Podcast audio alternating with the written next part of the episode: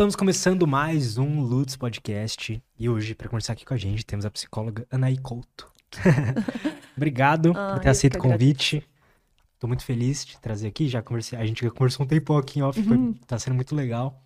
É, Você é psicóloga, correto? Você hoje tá é a psicóloga do Corinthians, também da Uhum. MIBR aí, dos esportes e tudo mais, da Liberty, Exato.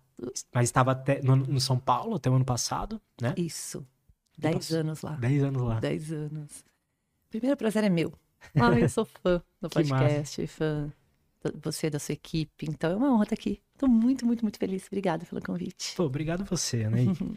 Antes da gente começar, eu tenho um presentinho pra você do nosso patrocinador de hoje, Oba. que é a Insider. Ai, Eles mandaram aqui pra obrigada. você um kitzinho com a camiseta e tem mais algumas coisas aí. A Insider, ela quer essas camisetas aqui mais minimalistas, né? E tudo mais, só que tem bastante tecnologia envolvida. Então, é uma camiseta que você não precisa ficar passando, por exemplo. Você Uhum. coloca ela no corpo, ela desamassa sozinho. Ela não fica odor, se você treinar, se você suar. Ela seca muito rápido. E o melhor de tudo que tá sendo pra mim, agora, tá um calorzão, a gente tava até conversando Muito. disso, é que as camisetas, as pretas, por exemplo, qualquer cor, mas todo mundo fala que preto esquenta, da, da Insider não esquenta. Então, isso é ótimo. Eu- na Liberty nós temos uniforme e eles têm algumas na Insider. Que maneiro. Então a gente já usa e a gente ama. Que maneiro. Eu falo pro pessoal. Prova viva. Maneiro. Eu falo pro pessoal, eu sou sincero, que muita gente já veio aqui no podcast e falou a mesma coisa. E eu sou sincero que foi a melhor roupa que eu já usei na vida, assim. É... Não tem erro. Se você quiser experimentar, experimente. É, ah, Lutz, eu não sei, não sei o que, que, eu, que, que eu compro lá pra ver se é isso mesmo. Pega uma Tech T-shirt, que são essas camisetas mais Uhum. básicas. Ou pega um Starter Kit, que são, tem um, é um kitzinho inicial que vem a camiseta, vem a cueca, vem meia também. Tem vários tipos de kits lá.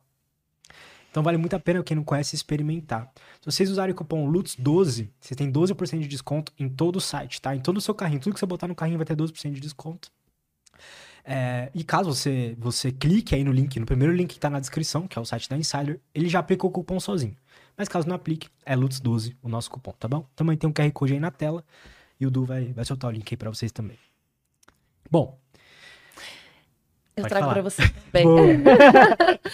Eu trago um kit pra você do Corinthians. boa. Obrigada pelo convite. Que maneiro, gente falar cara. de Ó, deixa eu tudo. mostrar, pessoal. Eu não sou corintiano, agora vou ter que virar corintiano. Ah, já vai simpatizando com a gente. Ah, um bonezinho. Caralho, que top. Uhum. Bonezinho. A tua equipe, né, é bem corintiana. Toda minha equipe é então, eu corintiana. acho que a tua equipe aí já vai querer alguma Isso é coisinha. quê? É uma toalha. Uma toalha, aí sim. Temos aqui Estojo. um estojo. Muito massa. E um chaveirinho. E um chaveirinho. Uhum. Ó, muito foda. Muito, muito foda.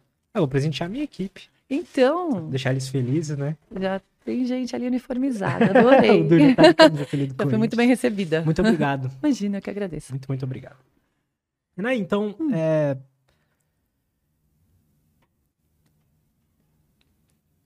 quanto você diria da de um resultado num, num, num, num esporte, num resultado até na vida, assim, na performance, tá atrelado à mente, às emoções, aos sentimentos, assim.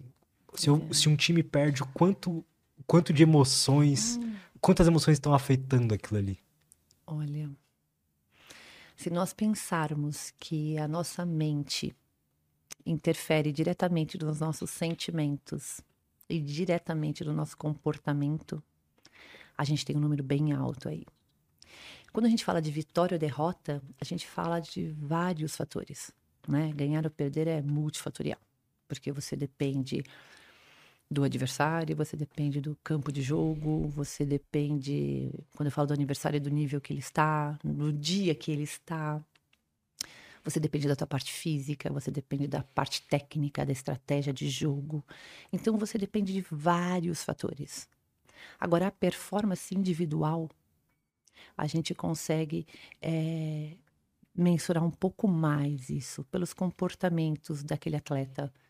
Então, tem comportamentos dele que a gente acaba percebendo, sim, o quanto que aquela emoção está interferindo.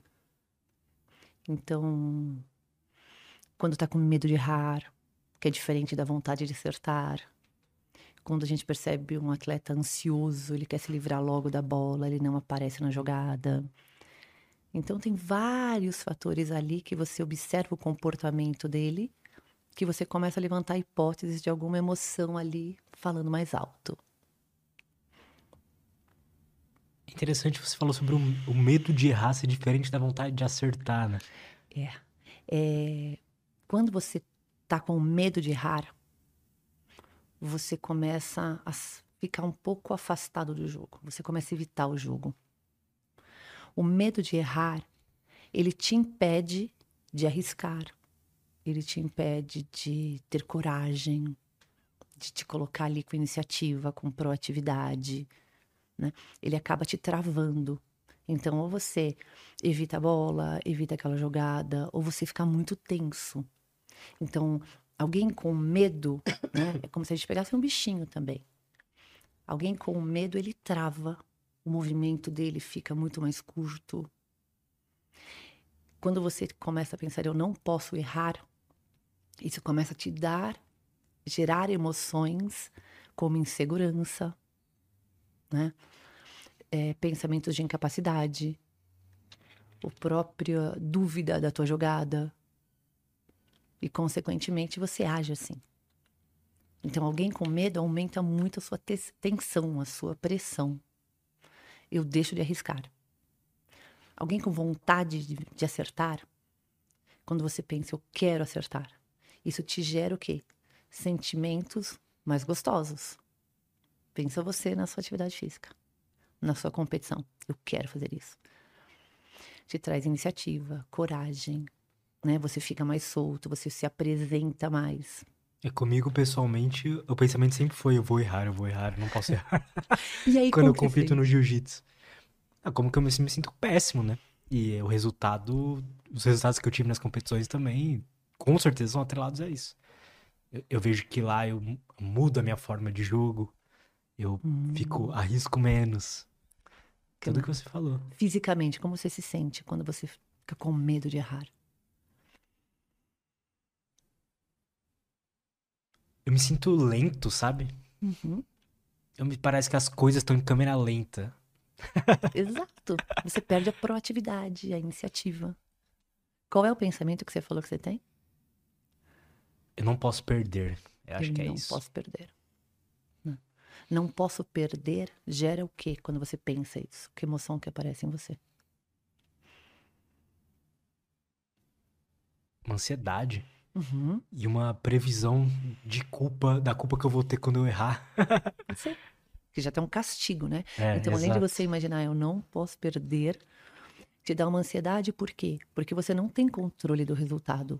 Quando a gente quer muito ter o controle do resultado, isso aumenta a nossa ansiedade. Por quê? Porque a gente não tem controle nenhum. Por mais importante que seja aquele resultado para você. A gente não tem controle nenhum do resultado, resultado, nenhum. A gente tem controle das nossas ações. Agora, e isso controla... não gera o controle do resultado, não? Acaba sendo consequência o resultado, não controle. Por isso que os jogos, de uma maneira geral, são tão né, empolgantes, porque você não sabe o resultado. E isso gera aquela torcida toda. Né? Então você tem controle do seu comportamento, das suas ações. Aí entra o psicólogo, né? Para ensinar a trabalhar a mente, para ter um controle maior dos seus pensamentos, das suas crenças, para você conseguir ter um domínio maior das suas emoções. Para você conseguir controlar o quê? Você. E controlar o externo, mas não o que vai acontecer no externo, mas como você vai lidar com aquilo. Então, esse pensamento que você trouxe como exemplo, é, eu não posso perder, isso aumenta a tua, tua ansiedade. Porque tira o teu foco, tira a tua concentração, ou pelo menos contribui para que isso aconteça, porque você está preocupado com algo que você não vai conseguir controlar. O resultado é a, quando acaba o jogo. Acabou o jogo, você olha o placar. Ele acabou. Então, o resultado é algo que você não consegue mais fazer. Deu o resultado, tá ali. O nosso trabalho é antes. Aí é o foco na tua performance, no que você tem que fazer. Então, alguém que é campeão, assim, uma pessoa que performa muito bem na- nas, nas suas atividades,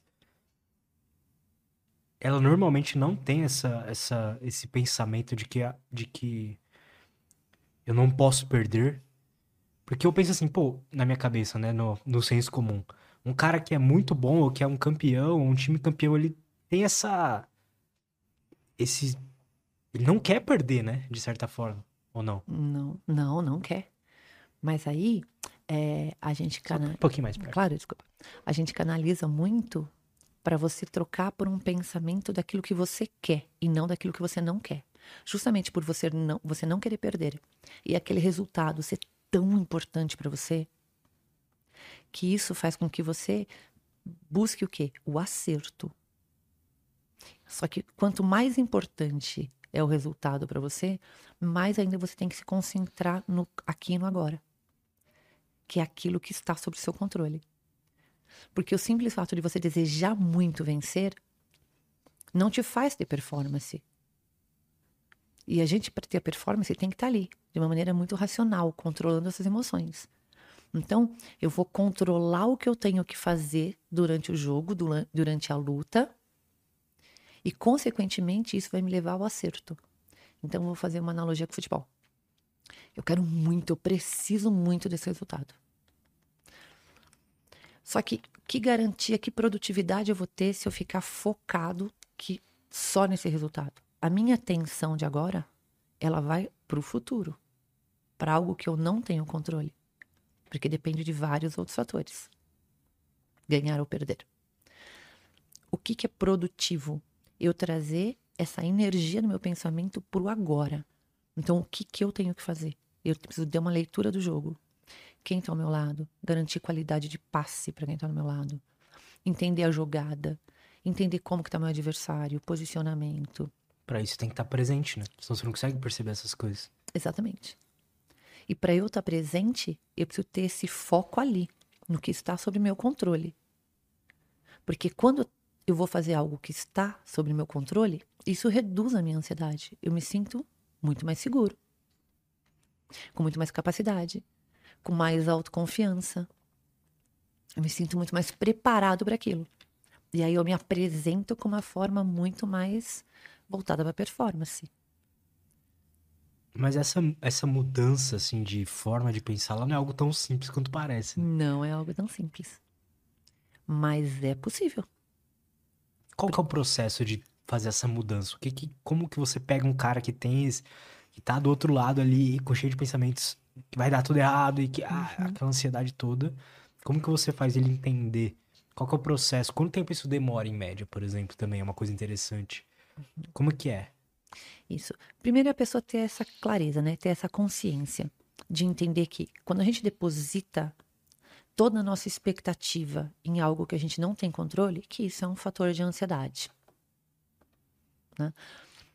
Que isso, então, faz com que a gente perca a nossa produtividade, perca a performance e aumente a chance de errar. E emocionalmente, isso vai desencadear na gente muitas emoções que não são importantes naquele momento e que não, melhor que nem tenha, que é a insegurança, né? Que é a baixa autoconfiança, baixa autoestima e assim por diante. Quando eu tenho essa consciência, já é metade do caminho andado. Porque eu sei de onde eu tenho que tentar tirar meu foco, pelo menos. E aí eu buscar muito mais alternativas né, e fatores daquilo que é importante que eu foque. Que é o quê? Na qualidade do que eu vou fazer. Hum, Porque isso, quando você começa a treinar isso com o atleta, ele começa a perceber que isso está sob o controle dele. E quando está sob o teu controle, você começa a se sentir muito melhor. Consequentemente, o teu resultado melhora. Você ganha autoconfiança. Você começa a ter um índice maior de acertos. Porque você está ali no presente, aqui e agora. Então, isso é concentração, isso é foco, isso é qualidade total. Quando você tá, que eles chamam, né, no esporte eletrônico de flow, você tá lá é, tão concentrado naquilo, você esquece o externo. Você elimina um pouco a pressão, porque você tá ali sabendo o que você tem que fazer. E isso te dá uma sensação que te ajuda o quê? A ter mais confiança e ir adiante. Consequentemente, o resultado vem. Que interessante isso, né? Porque eu tenho um amigo aqui que ele veio lá no início do podcast aqui, que ele é um psicólogo dos atletas de jiu-jitsu, dos melhores que tem. Ai, que legal. E aí, acompanhando assim, as coisas que ele fala, e quando ele veio aqui, hum, basicamente ele falou a mesma coisa que você, em esportes totalmente diferentes, que é o cara estar presente, o cara entrar no flow, por exemplo. Exato. E é isso. É isso que a gente busca com os atletas, independente do esporte. Não só com o atleta, né? Aqui, Na vida? na vida. Aqui a gente tem que estar aqui, tem que estar assim, né? Entrega aqui na conversa. Num atendimento individual, clínico, é ali essa concentração total. No jogo de esportes eletrônicos, eles têm que estar ali. Então, quando você está ali presente, todas as suas habilidades e as suas potencialidades estão ali. Então, você encontra a solução para aquilo. Porque você está ali de mente, corpo e alma. Porque a alma tem que estar junto, né? Não existe passado, não existe futuro, não existe nada mais importante do que a qualidade do que você está fazendo. Interessante, né? É muito bom isso. é muito bom. Porque eu vejo isso no trabalho também, em tudo, em coisas. Quando você vai com uma pessoa que você gosta no cinema, você tem que estar ali, né? Porque a gente estava falando agora há pouco, né? De estar numa varanda, Exato. né? De estar numa trilha. E isso para tudo. Então, se você vai fazer comida e você não tá ali, você vai queimar o arroz. então, tudo que você for fazer. Já fiz isso. Já fez, né? Já. Tava com a cabeça em outro lugar. Em outro lugar. É. Direto eu esqueço a água do café esquentando. Isso, é isso. isso acontece muito. Então, quando a gente fala de produtividade, seja na empresa, em tudo, tudo que a gente consegue estar presente, a gente ganha muita produtividade. Muita produtividade. O que, que tira essa presença? Quais são os fatores hoje que você identifica que são os principais é, sugadores, matadores, sequestradores dessa atenção plena? Eu acho que a gente pensar em muitas coisas. A gente tem muitos estímulos. Hum, Então, a gente está sempre correndo atrás do tempo, sempre fazendo alguma coisa ou tendo alguma coisa para fazer. E isso é a gente estar aqui pensando no que vai fazer depois. E isso tira a gente daqui. Então a gente acaba sendo é, comandado pelo externo, pela demanda. Seja uma rede social, seja uma cobrança, seja uma pressão, seja é, uma pessoa multiatarefadas, atarefada. E isso, aquela agenda lotada que você olha, olha, olha, aquilo te dá muita ansiedade. Então é quando o externo controla a gente. Eu gosto de falar que controle emocional é quando a gente controla a situação, não quando a situação controla a gente. Então você pega um atleta, a hora que a situação controlou ele, ele perdeu o controle emocional. Né? É isso que a gente tem que buscar, esse controle. De novo, a gente não controla o externo, mas a gente controla a maneira como a gente vai reagir a isso tudo. Então, quando você pergunta assim, mas como que a gente trabalha isso, né? É uma questão de mindset. Então, é mudar uma mentalidade. Uma mentalidade do medo de perder para vontade de ganhar. Quando eu tiro o medo, eu ganho, ou eu reduzo o medo, ou eu substituo o medo com a coragem, né? Ali eu me torno muito mais forte emocionalmente muito mais valente. Eu consigo transcender, eu consigo ter resultados ali, mas esses resultados são consequências da minha postura. Porque ganhar ou perder, você tem que combinar com o adversário, né? Então, às vezes, um adversário está num dia muito bom. Às vezes você ganha, mas você não teve performance. Você ganhou porque o adversário aquele dia não estava tão bem. Então, não pode ser o único parâmetro. Apesar de ser um parâmetro mais analisado. entendo. Aí nós profissionais, o próprio atleta, toda estrutura olha para isso. Claro que o placar para a gente é o nosso objetivo principal, né? É melhor ganhar um jogo que mesmo não jogando bem do que perder um jogo jogando bem. Entendeu? É melhor ganhar um jogo não jogando tão bem do que perder um jogo Sim. onde você jogou bem pra caramba. A gente precisa da vitória, a gente vive da vitória. mas não pode ser o único medidor, o único avaliador para nós profissionais. Sim. Mas você falou algo interessante, porque falando da derrota em si, perder quando você sente que deu o teu melhor, ou que as pessoas veem que você deu o teu melhor, é diferente de perder quando as pessoas veem que você não tá dando o teu máximo, né? Perfeito que você falou. Tanto que tem jogos que a gente não tem vitória, mas somos aplaudidos. Exato. Isso é interessante. perceberam ali o que? O comportamento da vontade de vencer. Então você fez o seu melhor. Esse é o nosso comprometimento, nosso compromisso principal. Então, é, esse- isso a gente tem controle. Não quer dizer que o seu melhor seja aquele nível todos os dias. Mas você tem que fazer o melhor que você pode incessantemente. É importante o cara, ele. A pessoa, ela. Sentir que ela deu o melhor dela, né? Uhum. Porque imagino o quão. Imagina, eu já senti isso na pele, com as competições que eu já fiz. O quão ruim é quando você perde e você fala: caramba, eu dei 10% de mim, 20% de mim. É. Eu sei que eu poderia ter dado mais, sabe? Essa é a maior derrota. Porque você tinha capacidade de ter feito mais. Então é aí que a gente tem que levantar da cama muito consciente de fazer. Eu vou fazer tudo o que tiver ao meu controle. Tudo, tudo. Porque você dorme, teoricamente, com a consciência de que você fez o melhor que você podia fazer.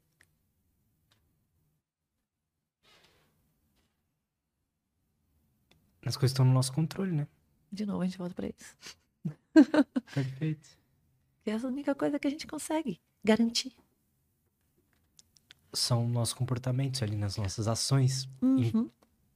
Que, claro, tem uma influência do ambiente em si, mas no fundo quem se comporta é a gente, né? É a gente. É a forma como a gente reage com aquilo que está acontecendo com a gente. Alguma coisa vai acontecer. Como nós vamos nos reagir? Como nós vamos reagir diante, diante disso? Isso é uma opção nossa.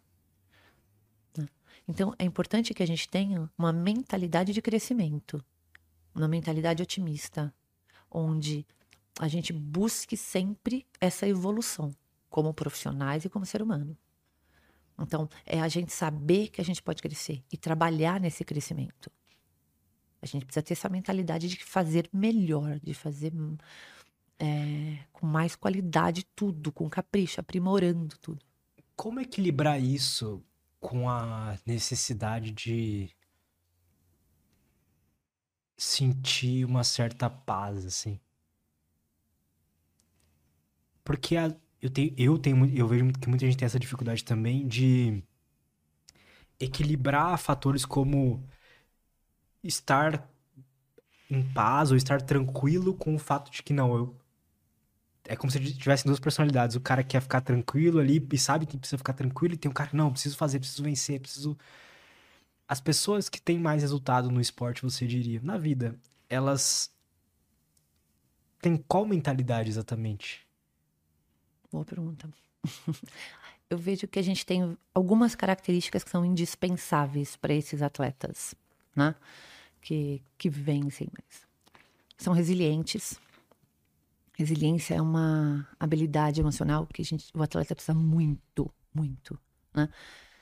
É aquela questão do saber perder e no outro dia tá lá querendo melhorar, querendo buscar, querendo vencer. É, é, é lidar com essa pressão, Ele não fica abalado É. com aquela derrota. com aquela derrota. Pelo contrário, ele volta mais forte. Legal. né? Então, existe hoje uma cultura que a gente fala do antifrágil, e é, é muito disso. É você aprender com aquilo e voltar mais forte. Isso é muito importante. Os atletas que eu vejo também que se destacam muito são aqueles que acreditam. Sabe? Você tem que acreditar. Porque se não acredita, você vai até um determinado nível, até um estágio. Você não transcende. Você olhou com uma cara. É, porque. Hum. Daí já começa a entrar um outro fator, né? Hum. Como faz? Como o cara pode. Como as pessoas podem fazer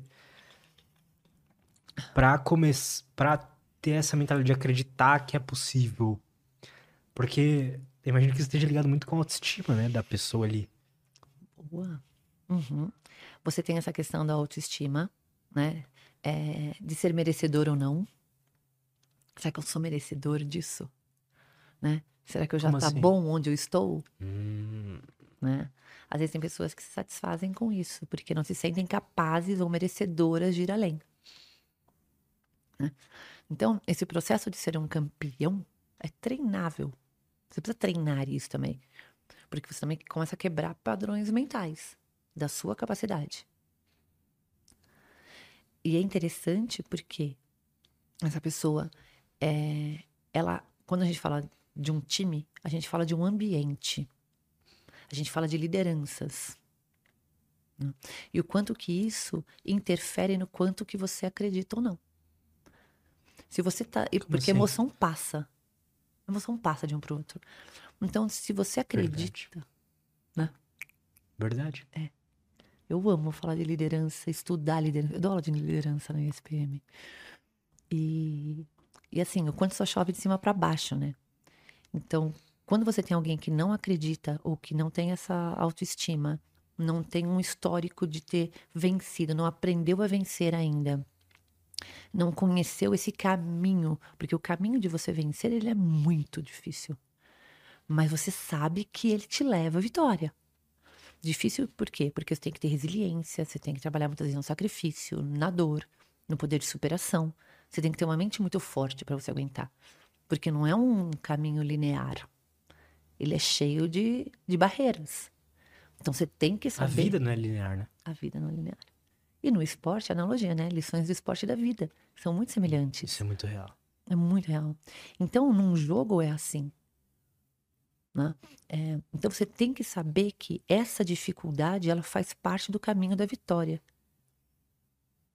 Entende? E entender isso como algo desafiador para você.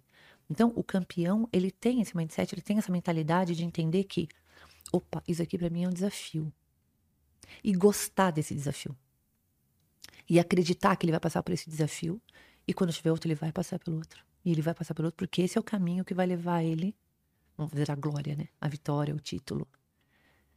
Então, é gostar disso e não ver isso como algo perigoso. Não ver isso como algo ameaçador. Mas sim desafiador. Então, ali, quando você vê um ou é outro, legal. um líder assim, encarando isso como desafiador, isso contagia. Porque isso passa. Aí quem tá ali que não tem autoestima suficiente, ou que não acredita, ou por algum outro motivo, independente da autoestima, também não esteja acreditando, ele começa a falar: opa, eu acho que dá. Eu vou mais um pouco. E aí vai. E aí aprende a acreditar naquilo. Quão comuns são esses líderes assim? Porque a impressão que eu tenho é que eu- quando eu vejo de fora assim, um time de futebol, um time de esportes, que eu falei pra você que eu acompanho muito, existe ali um líder, mas meio que parece, eu sinto assim, que meio que parece que beleza, existe um líder, mas às vezes o- nem o, o liderado tá botando fé no líder. É, meio que tá todo mundo perdido, todo mundo sabe que tá todo mundo perdido. Quando o liderado não põe fé no líder, aquele lá não está sendo um líder. Ele perdeu essa liderança. Ele pode ter um cargo, um posto, mas ele não está liderando. Ele deixa de ser o líder. Um líder, ele não é um líder ou não. Ele está líder. Hum, Então tem momentos que essa liderança ela muda. Em um jogo alguém pode assumir, ou geralmente você tem um que já é mais líder mesmo, né? Então é é importante nesse momento onde você- as pessoas estão perdidas que alguma liderança ali apareça e assuma isso. E ter um líder é algo assim é, fundamental. A gente precisa desse líder, porque senão a gente fica com o barco e não sabe para onde está indo. Agora, o líder, quem escolhe o líder é a equipe. Não é o líder que fala, você é líder. Mas é aquele que as pessoas elegem como líder. E a gente tem que diagnosticar. Entender o ambiente, entender o clima. O ego atrapalha? Muito. Porque quando o ego fala mais alto, você busca esse reconhecimento para você. Então você perde valores coletivos. Num time, você ter é, egos é, hum, é perigoso. Até porque cabe muito ao ser humano, a gente vem de uma cultura, né? Onde eu preciso de ter a minha informação, o meu poder, a minha capacidade, né? Eu me apego muito a isso. Então, as pessoas egóicas, independente de serem atletas ou não, elas têm esse. Elas guardam muito mais esse posto, né? Esse lugar. E quando é assim, você acaba esperando que o outro trabalhe para você. E não você trabalhar por outro. E numa equipe, a gente precisa trabalhar para o outro. Um trabalhar para o outro. Então, eu não tô num time para fazer algo para mim. Eu preciso trabalhar na necessidade deles. Então, cada lugar é uma necessidade diferente. Eu preciso entender esse ambiente, eu preciso entender essas necessidades e servir a esse ambiente com a necessidade deles, baseado na, na minha profissão. Então, num time, a gente treina passe para quê? Para garantir que a bola chegue com qualidade no pé do nosso companheiro. O dia que eu treinar passe só para mim, tem alguma coisa errada. Porque eu trabalho em equipe, tem que ser acima de tudo. Então você tem ali um time coeso, onde um joga pelo outro. E aí que entra aquela dinâmica de que essas coisas todas estão fora do nosso controle, né? Porque beleza, eu tenho que jogar pelo outro, mas às vezes o outro não tá querendo tanto quanto eu. Isso. E aí a dinâmica começa a ficar complexa. Isso. Será que eu foco em mim, foco no outro, no time? Aí você tem que ter uma liderança, ou quando a gente trabalha em equipe, a equipe genuinamente, você percebe e fala: Ei, vem cá, o que está acontecendo? Porque o outro é importante. Você não vai conseguir os seus objetivos coletivos se o outro não estiver ali 100%. Então existe essa cobrança. É muito saudável em uma equipe que, que tenha uma comunicação onde um cobre o outro. Isso é saudável. A gente precisa disso. Porque cada um lá tem o seu papel. Não existe um papel mais importante do que o outro. Cada um tem a sua importância. Um que não faça vai comprometer todo o resultado. E aí é o sonho de todo mundo junto. Então, você tem que trazer essa pessoa para você. Então, o problema de um é o nosso problema. Num time, qualquer um que tenha problema é um problema de todo mundo. Na base de tudo tá uma. Um relacionamento saudável, não? Entre Isso. essas pessoas. Isso. É um relacionamento saudável, é um ambiente bom, que a gente costuma falar. Tem que ter ambiente no futebol. Isso em qualquer lugar, no CS, no Valorant, no LoL. Né? É, e o líder é responsável, muito responsável por isso. Né? Ele tem que ser o guardião dos valores. Então, esse ambiente bom, existe um, um ambiente ideal para você performar, que é esse ambiente saudável. Sem um ambiente, a performance é muito, mas é muito difícil. O que, que seria um ambiente bom? É um ambiente onde um confia no outro, é um ambiente psicologicamente seguro. É aquele ambiente onde você sabe que o outro não está agindo de má fé. Onde o outro é uma pessoa confiável. Onde você pode expor suas vulnerabilidades. Onde você pode discordar de alguma coisa. Onde eu posso cobrar você e isso não vai voltar contra mim. É onde todo mundo olha e confie realmente no outro. Quando acontece isso, a gente tem uma base de um ambiente saudável, psicologicamente seguro, porque existe confiança.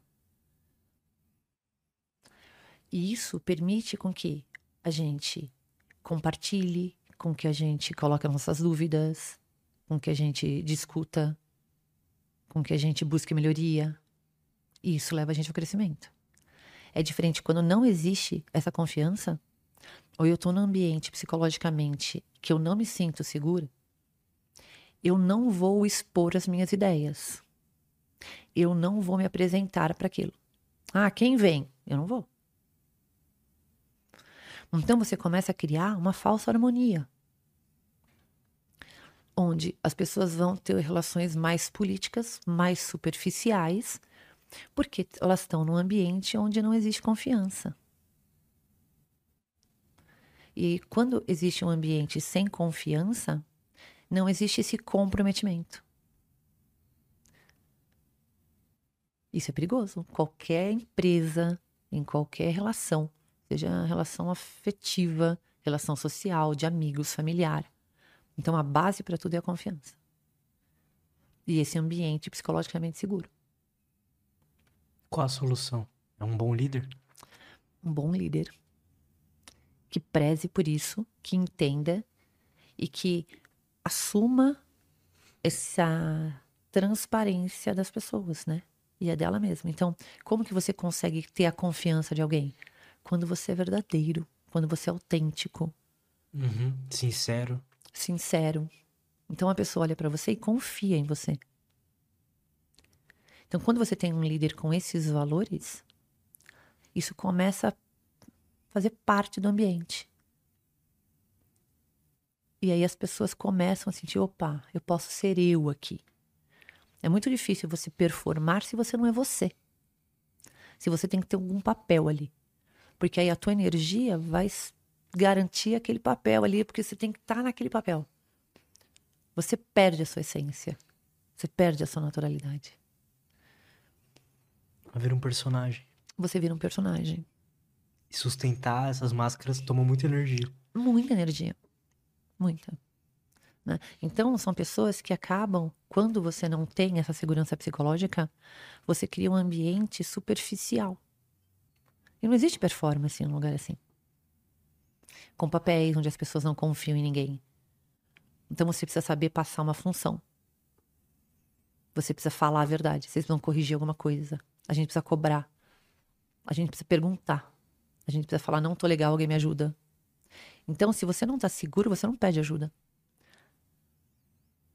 E aí, num ambiente que não tem é, segurança psicológica. Até a pressão é maior, né? Muito maior, porque você se sente sozinho.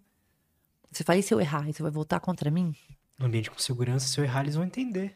Eles vão, me vão me ajudar. dar um apoio, exato. Eles vão me orientar, eles vão me ajudar, alguém vai me cobrir aqui. Né? Isso em qualquer departamento de qualquer empresa, em qualquer lugar da vida. Em qualquer relação, segurança Qualquer relação, psicológica. Exato. Antigamente, a gente falava muito que você tinha até engenheiros do trabalho que garantiam a segurança física. Não, você tem a CIPA, né, que cuida para que ninguém tropece, para que ninguém caia em algum lugar. Então, buscou-se muito essa segurança física né, na, na tarefa do que aquela pessoa faz. Então, um jardineiro tem que usar esse equipamento aqui, um cozinheiro usar esse apartamento aqui. Hoje, eu acredito que com isso já sanado, a gente vai começar a pensar numa segurança psicológica para as pessoas na empresa. De maneira geral, empresa, esporte, na vida. Vida, é. Porque a questão da saúde mental pega muito. Então a questão do emocional pega muito. Desde um burnout, né? desde uma crise de ansiedade, depressão, as pessoas tendo determinados comportamentos que prejudicam a saúde dela, o estresse. Então, essa segurança psicológica, segurança emocional, ao meu ver, cada dia mais vai ser necessário. Não Tá só. sendo muito necessário ultimamente, né? Muito, muito. Nas escolas, para você evitar o bullying, para você garantir aprendizado, ter um ambiente saudável numa sala de aula, com as brincadeiras entre os adolescentes, porque isso gera performance, gera aprendizado. O contrário, você destrói a saúde mental. Sem saúde não existe performance. E não existe saúde sem saúde mental. O que, você acha hoje que são os principais ah, fatores, assim, de risco para uma saúde mental mais debilitada? Tipo, o que que... Hoje a gente sabe que o Brasil é o país mais ansioso do mundo. Tá ali entre os mais depressivos também. Deprimidos, né? E... O que, que você acha que mais causa isso, assim? Quais são as principais coisas que estão no nosso dia a dia, nossa vida, que impedem a gente de encontrar essa paz emocional? Olha, eu não gosto da ansiedade fora do nível ideal dela, porque ela é importante, né? Um atleta, uma pessoa sem ansiedade não levanta da cama, não performance. Então você tem que ter essa ansiedade. Mas ela num nível muito alto, ela te traz um, uma insegurança, uma alteração de humor. Você fica muito mais irritado, você fica cansado, você fica muito preocupado, você chega a uma exaustão. E ali você não consegue isso durante muito tempo. Então isso te consome. E a partir do momento que te consome, te deprime. E a ansiedade, ela é vista como algo ok para todo mundo. Então, ah, eu sou ansioso, eu sou ansiosa. Ah, só que ela não pode ser constante. Você tem, é importante que você tenha picos de ansiedade naquele momento, porque aquela situação pede. Mas a gente naturalmente tá com uma ansiedade muito alta, isso é nocivo pra gente. Por que, que a gente tá assim? Eu acho que é uma cobrança muito grande nossa, do mundo, do externo. A gente se cobra muito. É muita expectativa, talvez. Então você pega. Eu sou mãe, né? Tenho um, um filho lindo de 11, o Arthur. Um querido. Mas. Mas não, né? E como mãe, você vê também fatores assim. Então, não só em relação ao trabalho, mas à vida. Teu filho tem que. Existe a cobrança, né, da mãe? Teu filho tem que ir bem na escola. Teu filho tem que fazer isso. Você, como mãe, se cobra aquilo. Né? Então, são vários papéis. Na vida pessoal é isso. Então, é muito tem que. E esse somatório te leva a, a uma vida com ali, com uma cobrança ali o tempo inteiro. E isso gera o que? Ansiedade. Então, você vê uma mulher, é, tem que trabalhar, tem que cuidar da casa, tem que estudar, tem que estar arrumada, tem que ser inteligente, tem que ter uma vida social, né? Você tem que viajar. Imagina alguém que não viaja. Né? Eu não gosto de viajar, então. assim, tem um amigo como assim não? também.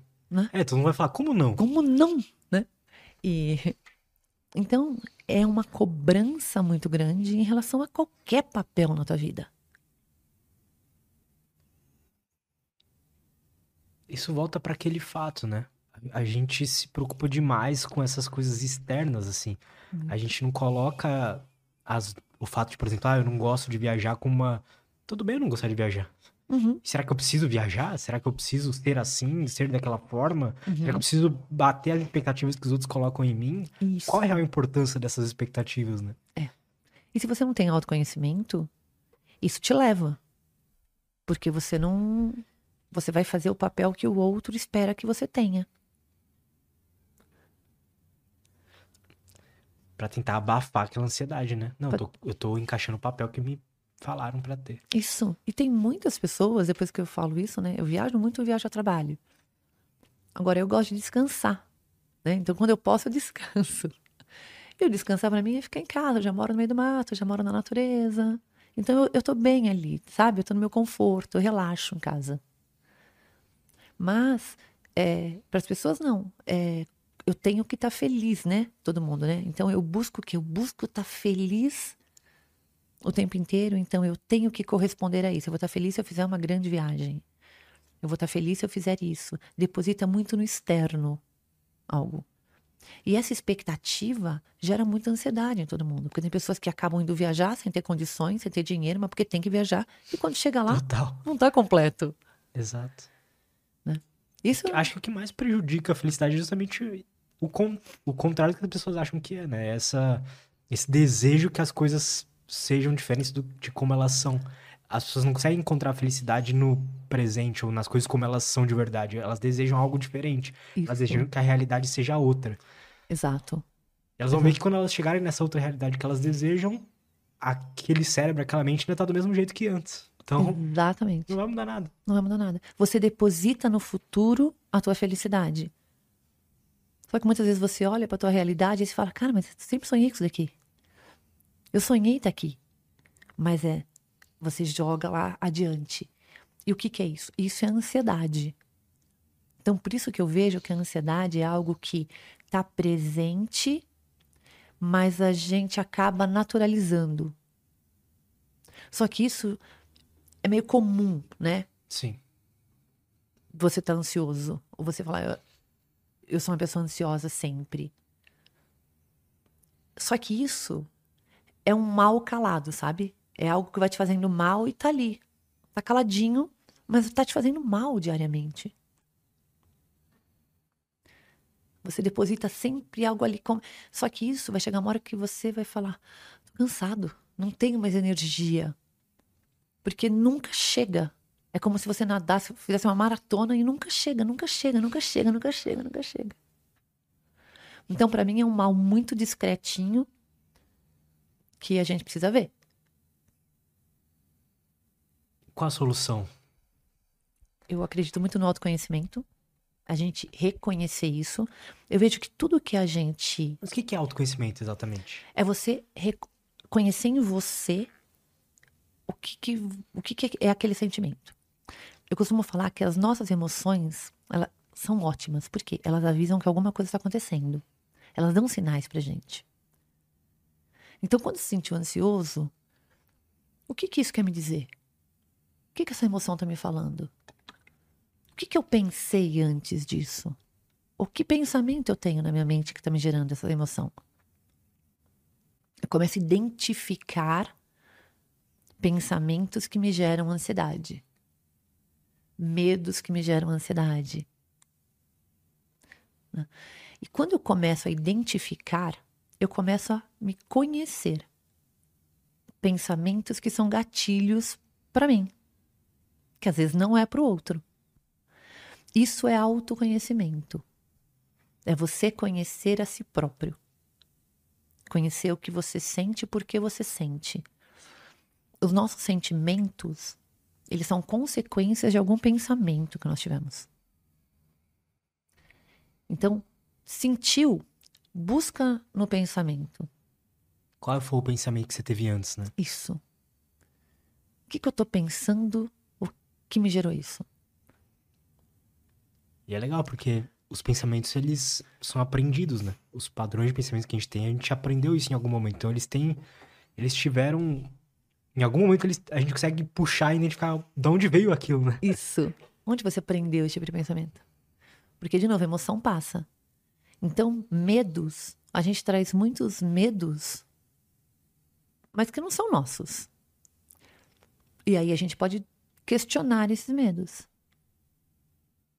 Mas aí você já está indo além do autoconhecimento, já está buscando mexer uma nisso, melhora, uma melhora.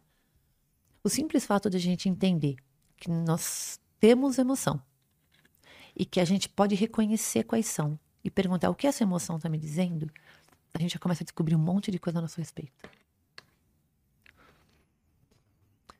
É pensar sobre os pensamentos, né? Entender as É emoções. né? Começar a duvidar de alguma delas. Você pode duvidar dos seus pensamentos. É, a gente se apega muito, né? Nós somos nossos pensamentos. E não necessariamente, né? Não, aprendo isso aqui quando eu vejo também. que eu assisto muito podcast daqui. Então é, é duvidar desses pensamentos, né? Existe o nosso pensamento e existe a nossa consciência. A nossa consciência somos nós. Por isso que a gente se pega pensando muitas coisas.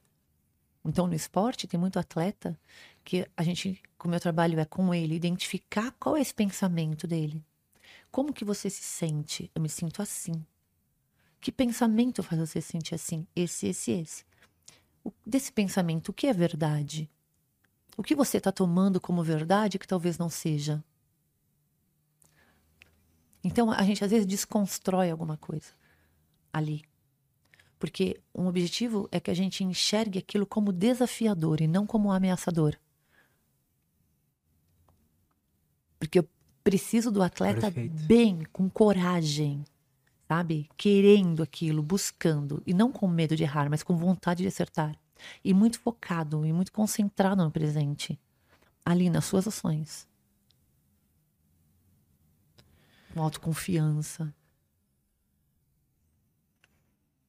Muitos atletas têm depressão. Ah, o atleta, ele é alguém da sociedade que a gente foi lá, pegou e trouxe. Então, é, tudo que tem na sociedade Tem ali. Tem ali. Então tem um caso de um atleta, até posso falar porque ele que expôs, né? Do Alisson no São Paulo, ano passado, é, onde ele teve um caso onde ele ficou afastado alguns dias por isso. Então a gente fez todo esse acolhimento, fez todo esse tratamento com ele, até ele tá bem. Então foi assim, muito legal. Foi campeão, é, com as suas atividades extremamente perfeitas. Então, mas ele teve um quadro de depressão. Leve depressão. Foi muito ansiedade, uma leve depressão. Mas teve. Então, eu falo porque ele contou isso publicamente, em entrevistas e tudo. Mas é algo comum. Comum a, aos seres humanos, né? É. Atletas são humanos, eu costumo dizer isso. Então, por mais que a gente olhe eles ali como um, um, assim, um ídolo, né? Alguém inatingível pra gente, alguém que a gente idolatra. Ele é um ser humano. Idolatrar alguém pra mim é um grande problema, assim. Porque não só pelo fato de que você começa a realmente idolatrar alguém, mas pela pressão que você mesmo vai colocar naquela pessoa, assim. Tipo, Uhum. você vai colocar naquela pessoa que ela não pode errar. Que ela é um, um ser perfeito, sabe? E aí quando ela errar, você vai lá e provavelmente quebrou essa expectativa tua e você vai xingar e fazer essas coisas. Você não tá pensando que aquele cara tem. Chegar em casa, tem família, né? Todas essas coisas, sabe? Eu acho que é. Fora a questão individual, você vê os outros como. Como um, ídolo, né? Algo muito distante de você, eu acho que é saudável também. É, porque eles são são tão humanos, né? Eu ia falar tão comuns, porque são gente como a gente, né? Como quem tá ouvindo aqui. Então é, é só a gente trabalhar nessa questão da empatia, Verdade. né? Coloca o outro como um ser humano. Isso é. Agora, quando você tem isso, você tem um- uma um trabalho em equipe, você tem uma equipe coesa, e a gente tem essa questão da, da confiança, esse atleta, ele pode expor isso pro time. E o time ajuda. Então, esse momento se torna muito mais fácil de lidar. Por isso, ou até por isso também, mais um motivo desse ambiente ser saudável para performance. Você tem o time e você fala, gente, eu não tô legal agora. Alguém me cobra, alguém me ajuda, né? E, e isso ganha força, né? Todo mundo ganha força. Por isso que eu digo, o problema de um é o problema de todo mundo. A gente precisa ter uma equipe forte, independente do local, da- do esporte, da modalidade. Trabalhar, formar um time é algo assim maravilhoso, é uma das coisas mais fortes que existe no mundo, assim, eu vejo um time. É muito coeso, sabe? Então você não tá lá disputando com um, você tá disputando com um bando, sabe? Junto, assim. É muito legal. É formar um ambiente, né? Igual na vida, que a gente tem que escolher bem nossas amizades, escolher bem Uhum. ah, ah, o nosso companheiro, companheira, tudo isso, né? E aí você transforma pessoas comuns em pessoas de altíssima performance. Exato. Né? Isso é verdade, né? Quando tá, a pessoa tá com a vida emocional alinhada, assim, ela não tá muito preocupada, mas ela também não tá só naquele conforto hedônico, ela tá alinhada emocionalmente, né? Com bons relacionamentos, ela voa, né? Ela voa. Ela tá nela, né? E ela tá usando e abusando de todas as habilidades que ela tem. Isso é muito bom. E isso é, é o desejável, né? Para que a gente esteja realmente assim. Não é possível o tempo inteiro tá assim, né? Tipo, a vida, ela tem surpresas, né? É. Não é possível, mas a gente precisa fazer o melhor que a gente pode, independente de como a gente esteja. Porque no esporte, a gente trabalha para vencer. Esse é o nosso objetivo. Você tem que buscar a vitória todos os dias. Ela pode não vir, mas você não pode fazer menos do que você faz. Porque a gente não tem o controle dela. Mas, de novo, a gente tem controle do que a gente faz. Então, quando a gente trabalha com altíssima performance, a gente tem que estar tá 100% entregue. Se não tá 100% entregue, levanta a mão e fala, ó, preciso de ajuda. Perfeito. Porque não só vai pode ser falhar. possível o cara fazer isso e tem um ambiente favorável a isso. Exatamente. Né? E quando você tem tudo isso, é, fica muito mais fácil. Por quê? É como se você tivesse um exército e você fosse para uma batalha, enfrentar um outro exército numa guerra. Você precisa avisar para alguém, ó, oh, minha perna aqui tá tá frágil, né? Tá doendo, me cobre esse lado. Então você precisa ter isso no time. Não pode um exército para uma, batalha e ele não tá muito seguro de que ele vai conseguir proteger ele e o exército dele, senão morre todo mundo nessa batalha. E um time é muito isso. Com... Eu ia fazer uma pergunta, mas podemos fazer uma pausa rapidinho? Vamos lá. Só para banheiro. Sim, sim, a gente vamos já lá. volta. E estamos de volta. Que bom. Eu ia te perguntar o seguinte. Imagino que você tenha que, que lidar com isso constantemente, assim. Como vencer a desmotivação que vem com o fato de que você, quando você não tá é, performando, sabe? Tipo assim, como ter, como desenvolver essa, talvez essa resiliência, assim, ao, a um dia ruim, sabe? Como vencer essa desmotivação, assim? É, lidar com a frustração, né? Então, tem que buscar o teu propósito, a tua função, o significado de você estar lá, do que você faz, para você buscar essa motivação, né?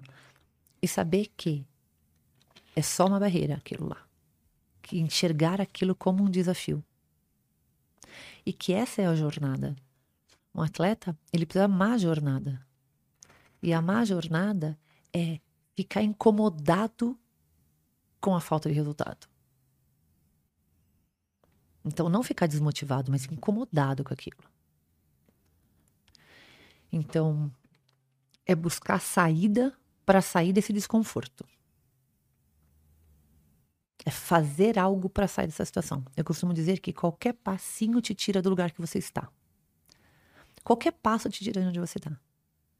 Então, qual é o próximo passo? Dá um passo, já sai de onde você está. Né? E, e saber que isso faz parte do processo. Não é o final, é o processo. Então, e é buscar esse aperfeiçoamento, é querer vencer. Você tem que ter um espírito de vencedor. Um espírito de, de buscar a vitória. Você tem que gostar da vitória. Tem que saber que esse lugar é seu. Isso se desenvolve, assim, porque uma coisa que eu percebi quando eu competi, eu não ligo muito se eu vou vencer ou não. Tá. Sabe? Uhum. Tipo, pra mim, eu só. Eu quero ter uma experiência legal. Legal. Porque o, o teu foco é a experiência. Você não vive do resultado da vitória. Verdade? O Eu resultado sou um atleta. Você não é um atleta. Você pratica uma atividade física competitiva. Mas para você o gostoso ali é a experiência, porque esse é um valor seu. E esse valor da experiência você busca talvez em outros lugares da tua vida também. Em outras atividades que você faça e você também busca no esporte. Mas quando a gente fala de um esporte profissional, é, quando você ganha, você vê o quão gostoso é. Né? É o sabor da vitória. Não, isso é. E, e quando a gente trabalha com esporte, a nossa vida tá nessa vitória. É tudo pra gente. A paz tá na vitória. Mas nem por isso você pode focar no resultado. Você tem que focar em você. Porque é consequência, né? O resultado é lembra quando a gente venceu aquele campeonatinho lá, o Clash do LoL? Meu, ele ficou muito feliz. É muito legal vencer. É muito, né? É, ter uma ideia, o, o meu filho teve uma divisão de salas, né? Sétimo A, sétimo B. E aí eu perguntei, tá tudo bem nessa sala? Tudo, porque o meu objetivo é ganhar o Interclasses. Então, assim, o menino vai ter um ano numa sala, mas assim, ele ficou com os fortes para vencer o Interclasses, né? Tão competitivo que ele é. E eu gostou da vitória, porque para ele tá invicto no Interclasses. Então, é você querer ganhar esse campeonatinho, é ele, é o Interclasses, é o outro querer ganhar no dominó. E você vai ganhando essa, esse prazer por vencer. Você vai gostando de vencer. E para você chegar nisso, você tem que saber que você vai passar por etapas. E aí, não tô tão motivado. Primeiro você tem que identificar: é falta de motivação?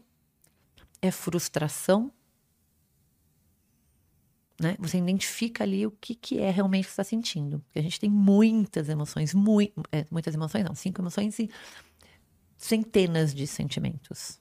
Cinco emoções só?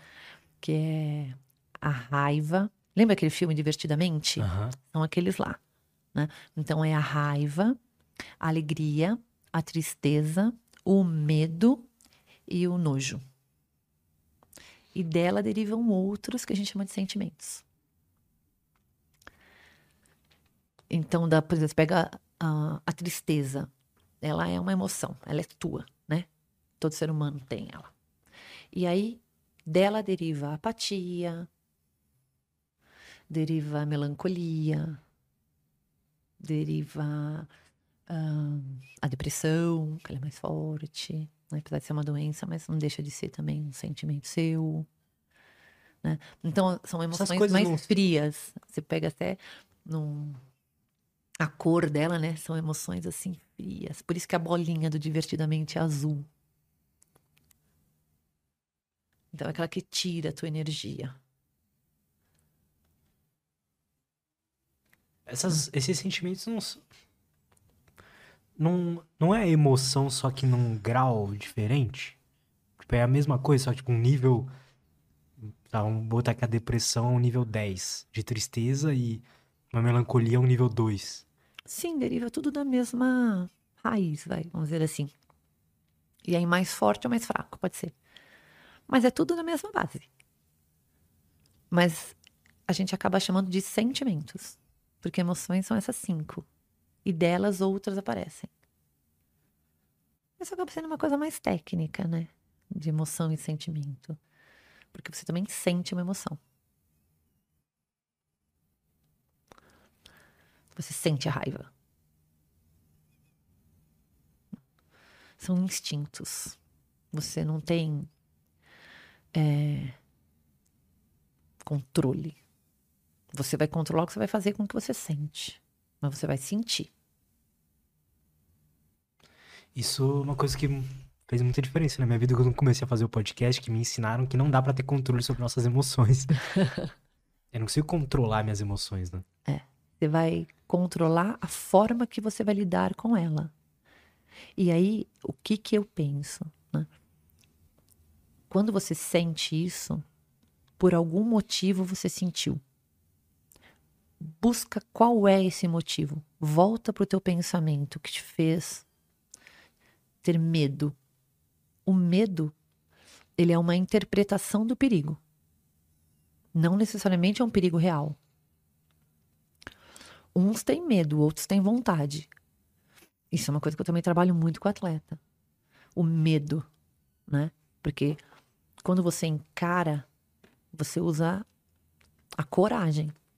Então, alguém destemido, alguém sem medo, é alguém perigoso. Uma pessoa, porque o medo ele é uma emoção que ele protege a gente. Você precisa ter um nível ali de medo para você conseguir não se pendurar no 15º andar, né, na sacada, para você não correr a 200 por hora bêbado sem cinto de segurança. Existem emoções ruins, né? Não existe. Existem emoções na hora errada. Aí ela tá desajustada. Agora, tem medo, só tem coragem, só existe a, emo- a coragem porque existe o medo. Não existe nenhum corajoso destemido. Não existe. A coragem vem porque você enfrentou o medo. Ah, essa pessoa é corajosa, ela enfrentou o medo que ela tinha. Né? Então, quando você ressignifica isso, você olha para o medo e começa a duvidar dele, você começa a entender situações ali que podem te travar como situações que, opa, eu sou capaz de enfrentar isso. Então você transforma essa ameaça do medo, que o medo é ameaçador, em desafio.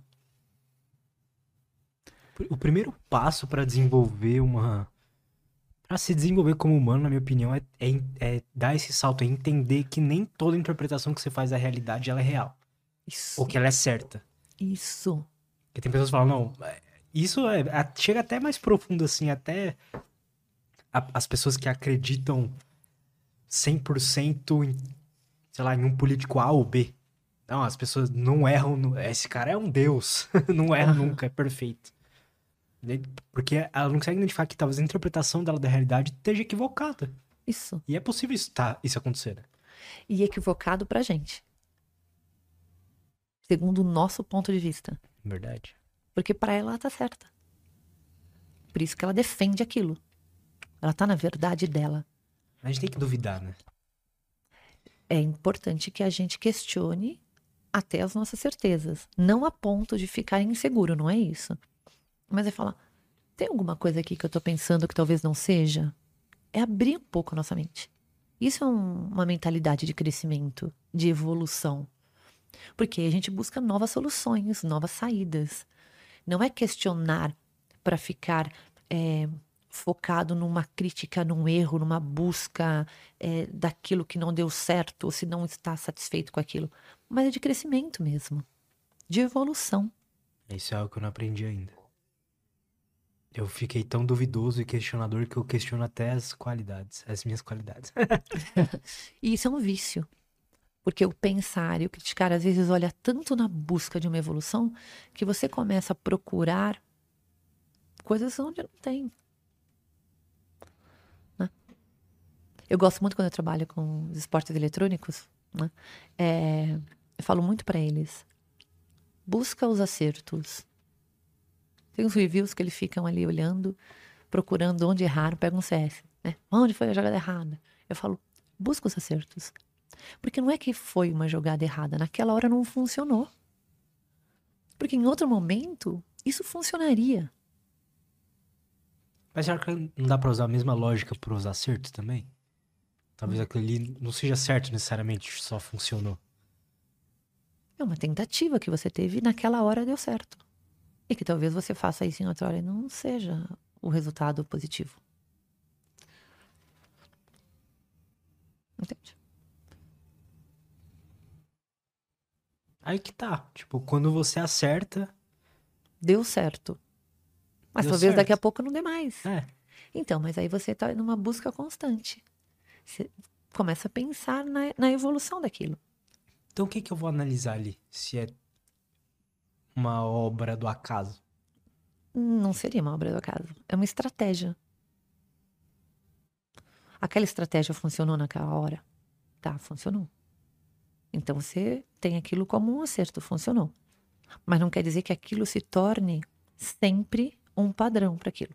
Mas a tua leitura daquilo, a forma como você analisou, como você interpretou, como você leu o jogo, pode te dar uma abertura para você ter outras saídas depois.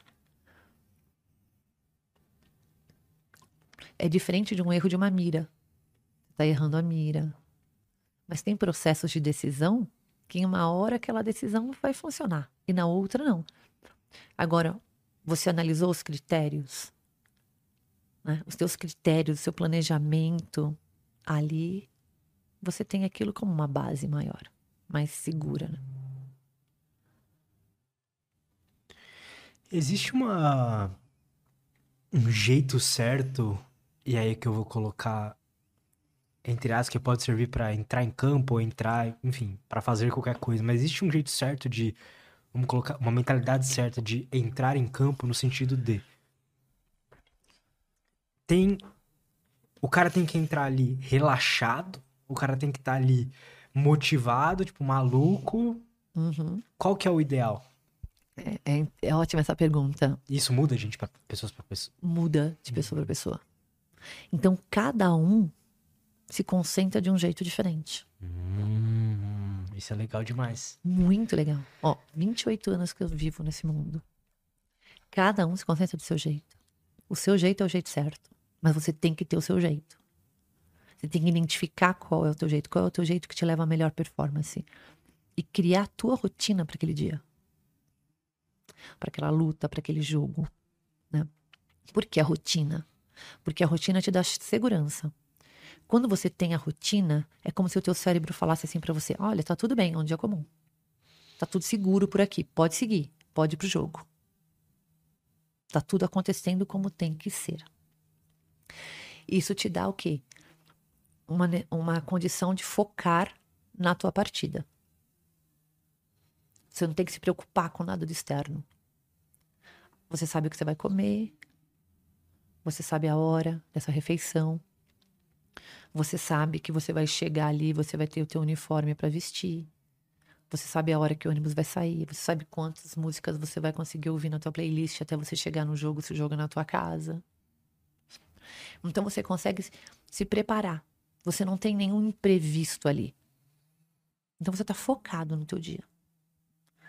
Então, toma o banho, faz a barba na hora certa, sabe? Então as pessoas são bem metódicas, sentam até no mesmo lugar. Porque isso dá o quê? Dá uma segurança de que o ambiente, o externo está controlado. E aí você consegue ficar concentrado no seu. Agora tem aquele que se concentra com seu fone, com a música ali no seu mundo. Tem aquele que se concentra com a música alta, falando, brincando, provocando o outro, se distraindo. Então isso é muito pessoal. Isso é interessante. Cada um, mas aí entra o quê? O autoconhecimento. Para a pessoa identificar o que faz bem para ela, como que ela entra melhor, mais ativa, mais pronta para a luta. entendeu? Só que acaba que generaliza, coloca todo mundo no mesmo pacote. Mas não é assim. Eu já vi gente falando, não, você tem que estar motivado. Pede pra alguém te dar um tapa na cara, sei lá, bota uma música empolgante. É. E tem gente que fala, não, você tem que meditar antes e entrar zen. Não, você que vai achar qual é o melhor para você. Não existe um padrão. Não existe. O padrão é você que cria. Nós temos 8 bilhões de pessoas no planeta. Cada um vai ter o seu estilo. Né? A gente pode dar várias técnicas, mas cada um vai falar: essa eu gosto, essa não me faz bem. Tem pessoas que, se você meditar, a pessoa some de lá não volta mais, entendeu? Entra relaxadíssimo, desconcentrado. Eu, na minha primeira luta do jiu-jitsu. Olha isso, que Eu, interessante. eu fiquei o dia inteiro, tipo assim, meditando, relaxando, música calma. Uhum. Eu entrei lá, eu tava calmo, tipo, eu não tava, tava, não tava entendendo nada, eu tava muito zen. Uhum. Tá vendo? Não consegui. Aí você fala, dá licença, né? Eu tava zen demais, Vai. assim. E às vezes você vê motivadores que vão e fazem aquela palestra, aquela coisa, e aí você ativa, você pega a ansiedade leva lá em cima. Aí entra, toma cartão, faz falta, tá fora de si, tá pilhado, não consegue ler o jogo. Então também é perigoso. A emoção, ela é um U invertido. Não é uma letra U invertida, assim. Aham. Tanto a falta dela quanto o excesso, o excesso dela, se a gente coloca no gráfico, é baixa performance. Ela tem que estar equilibrada. Só que para cada um, esse equilíbrio Vem de uma Também- forma. É particular. Então, aquele atleta que é mais tranquilo, ele vai precisar de um pouco mais de ansiedade para jogar. Aquele que é sempre pilhado, talvez ele precise um pouco mais de calma naquele momento, porque a competição em si ela já gera ansiedade. Então a gente treina num ambiente e joga no outro. A competição já tem um ambiente totalmente diferente. Então você tem que estar treinado também para isso, para sair desse ambiente para esse. O que você pode dar pro cara é entender, falar pra ele assim, qual que é o. Como que ele tem que entrar em jogo, ou seja, não a forma que ele vai entrar, mas assim, o. Ele tem que estar focado, ele tem que estar concentrado. Ele Isso. precisa saber disso. Isso. E você pode mostrar para ele mostrar para eles quais possíveis ferramentas podem ajudar ele a entrar daquele jeito. Mas vão ter ferramentas que vão funcionar para ele e outras não. Exato. E ele vai descobrindo isso. E ele vai perceber que vai ter um jogo que ele vai estar mais relaxado. Então, naquele jogo, ele vai ter que ativar a emoção dele para estar no nível ali. E vai ter o jogo que ele vai estar muito ansioso. Então, ele vai usar uma outra ferramenta ou técnica para ele reduzir um pouquinho isso. Então, aí ele começa o quê? A regular a emoção dele. E de acordo com o externo, com o momento da competição, você vai regulando a tua emoção para aquilo. Então é uma coisa quase que diária, Total. essa percepção toda, Flexibilidade, né? flexibilidade mental. Isso é um treino. Né? Mas aí é um processo também. Então, Não é só o cara chegar, ouvir a psicóloga. Não, ele tem que entender que aquilo demora um tempo pra aprender Isso. realmente, né? é, tem que buscar o autoconhecimento, tem que perceber, perceber o ambiente, perceber o que funciona melhor para ele ou não. Quais momentos da carreira dele ele percebe que ele mais performou, performou, performou. e aí, como que ele tava? Qual é o, o nível ideal para ele de ansiedade? Né? Quais músicas te ajudam a regular isso? Porque a música é muito bom também. Então você regula a tua emoção com aquilo. Como que é a tua rotina? Tem aquele que o jogo é 9h40 da noite. Tem o que gosta de acordar meio-dia e almoçar. Tem aquele que acorda às 8, toma café, alonga e almoça. E dorme à tarde. Tem aquele que dorme de manhã e de tarde. E tem aquele que só dorme à tarde. Tem o que não dorme à tarde, senão ele joga lento.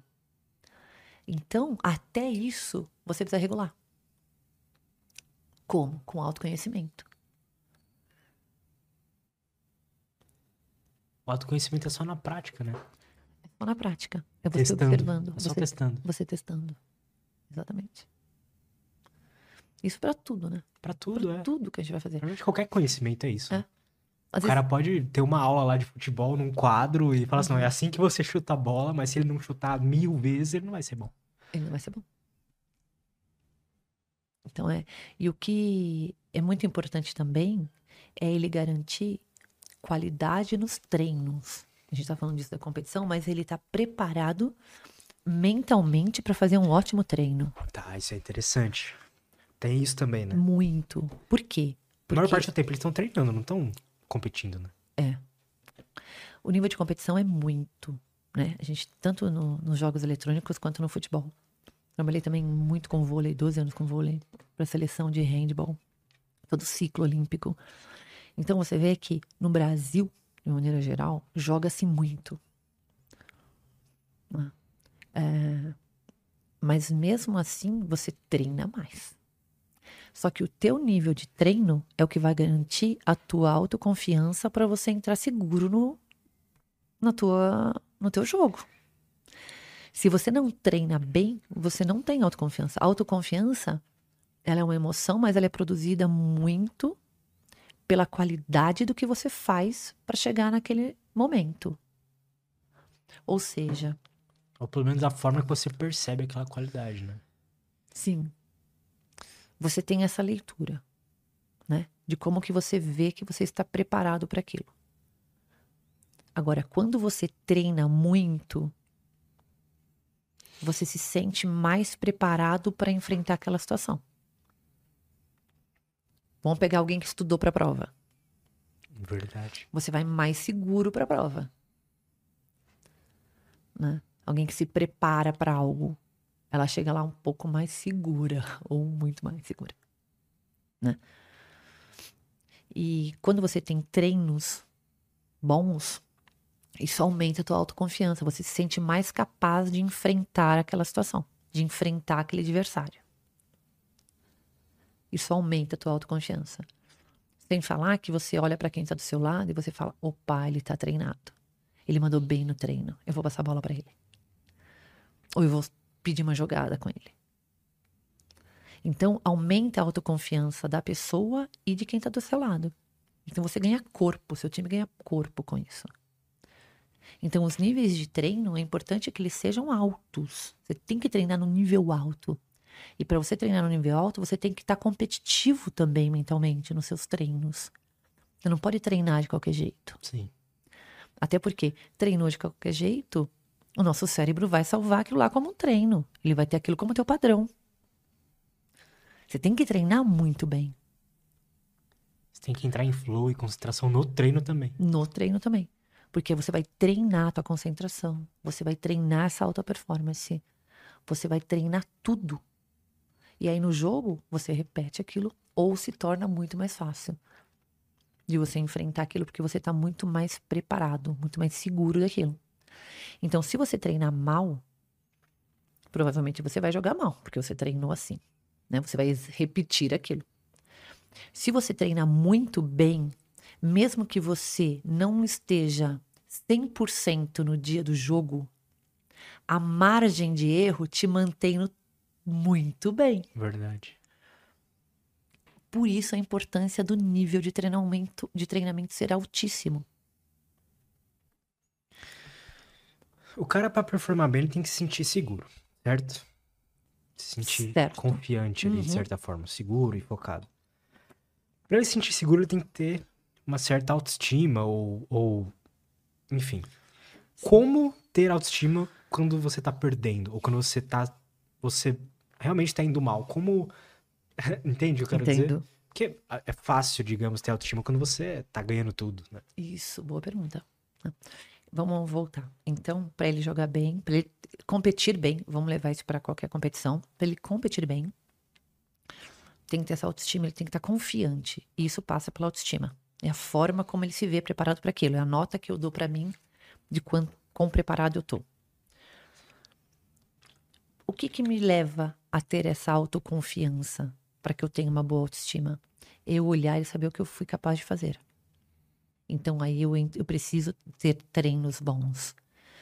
Então quando você consegue ter treinos bons, você sai do treino com aquela sensação de valeu a pena. Somos capazes. Eu consegui fazer. Isso aumenta a tua autoconfiança, a tua autoestima. Então volta pro... aí você está num treino, mas como conseguir então vamos um pouco mais fundo. Como conseguir então treinar bem, né? Se preparar para um treino como se você fosse jogar. Ah, mesmo assim eu não tô conseguindo ir bem no treino. Volta pro simples. Dá um passe para quem tá perto de você. Né? Acerta uma mira. Faz um- uma boa jogada.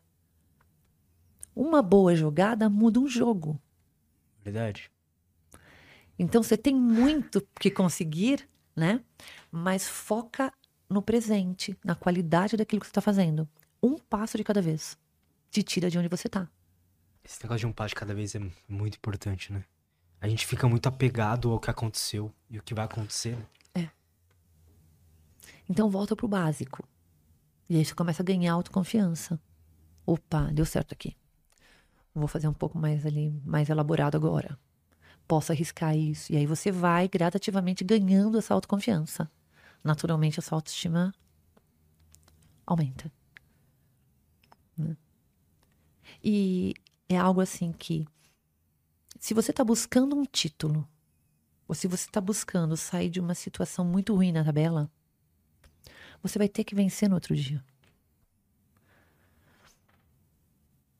Porque é o nosso trabalho. A gente está comprometido em buscar a vitória incessantemente. Então, se você, de qualquer forma, você também não pode perder aquilo que você já conseguiu. Porque no esporte, você pode chegar, chegar, chegar, chegar. Chega num momento lá que você não pode perder mais. Apesar que eu não sei em que momento você pode perder. Se você me perguntar, eu vou falar que não pode em nenhum momento. né? Então você pega, a gente fez todo um ciclo olímpico. Você trabalha quatro anos para você ir para a Olimpíada. né? E aí você chega lá, você tem três jogos na primeira fase. Se você perde dois, você está fora. Não pode perder. Você trabalha o tempo inteiro para ser campeão. Aí você chega em um determinado momento, semifinal, se você perde, você tá fora. Você não pode perder. Umas quartas, voltantes, você não pode Por perder. isso que é um balanço complicado, né? Porque você não pode perder, mas se você ficar pensando muito nisso, isso atrapalha você também. Exato. Se você pensa nisso, gera o que em você? Ansiedade? Ansiedade. Medo de perder. Aí você perde. Porque se fica medo de perder, medo de perder, você perde todos os. Vai. Você trava fisicamente. Você fica inseguro. Você fica ansioso. Te dá medo. Você não consegue ter a, a coragem para arriscar. Mas então, a situação ali, ela força o cara a ter medo de perder, não? Tipo assim, no... ele realmente não pode perder, sabe? Senão vão ser quatro anos per... é, de tempo perdido. Então você diria pro cara, pra pessoa, ela realmente se desvencilhar daquilo, assim, ignorar aquilo por um tempo, é tipo colocar uma, uma, um- uma, uma lona, assim, naquele, naquela, assim, naquela pressão. Você muda o teu foco. Tá.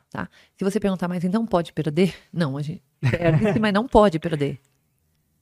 Mas por não poder perder, que a gente não pode ficar focado no resultado, porque gera ansiedade. E a ansiedade, ela vai tirar a gente da nossa performance. Então é a gente olhar para essa situação de uma maneira diferente. Isso a gente pode. Então é olhar aquilo como uma oportunidade. É olhar como um desafio. É chegar numa Olimpíada e falar: que delícia que nós estamos aqui, vamos aproveitar, vamos fazer o nosso melhor. Vamos fazer o nosso melhor. Né? E ir em busca da vitória. Mas com esse olhar positivo.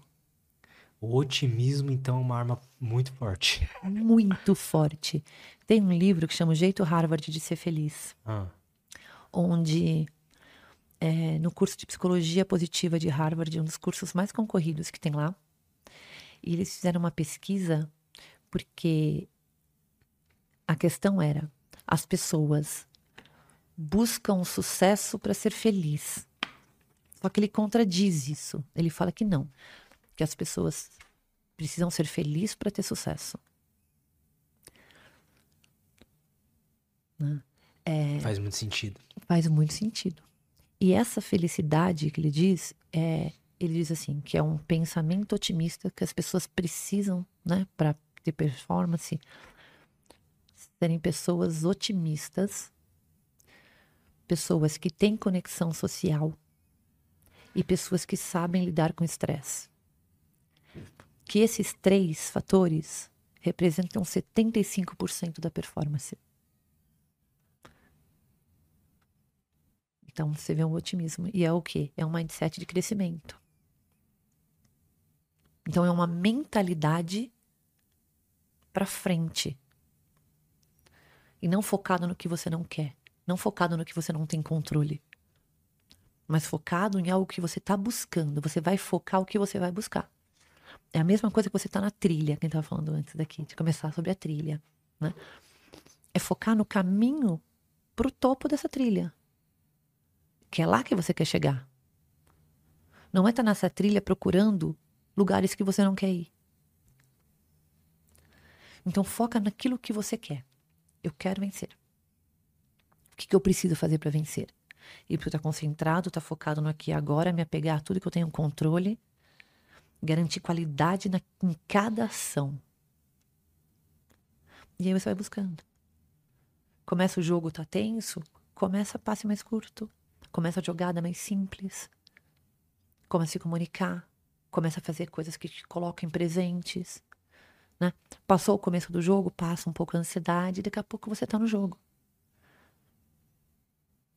Então se apega a coisas assim mais concretas para manter a tua mente ali no presente. Até você entrar na partida. Né? Então, essa questão do otimismo, ela é fundamental, que passa pelaquela questão de você acreditar. Isso tem muito a ver com líder. Muito a ver com líder. Porque quando o líder acredita, isso passa de um para o outro. E esse líder pode ser um, dois, podem ser três pessoas, né?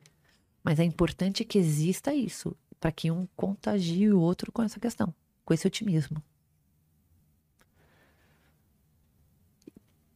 Pensa... Acho que as pessoas dão muito pouco valor a isso, sabe?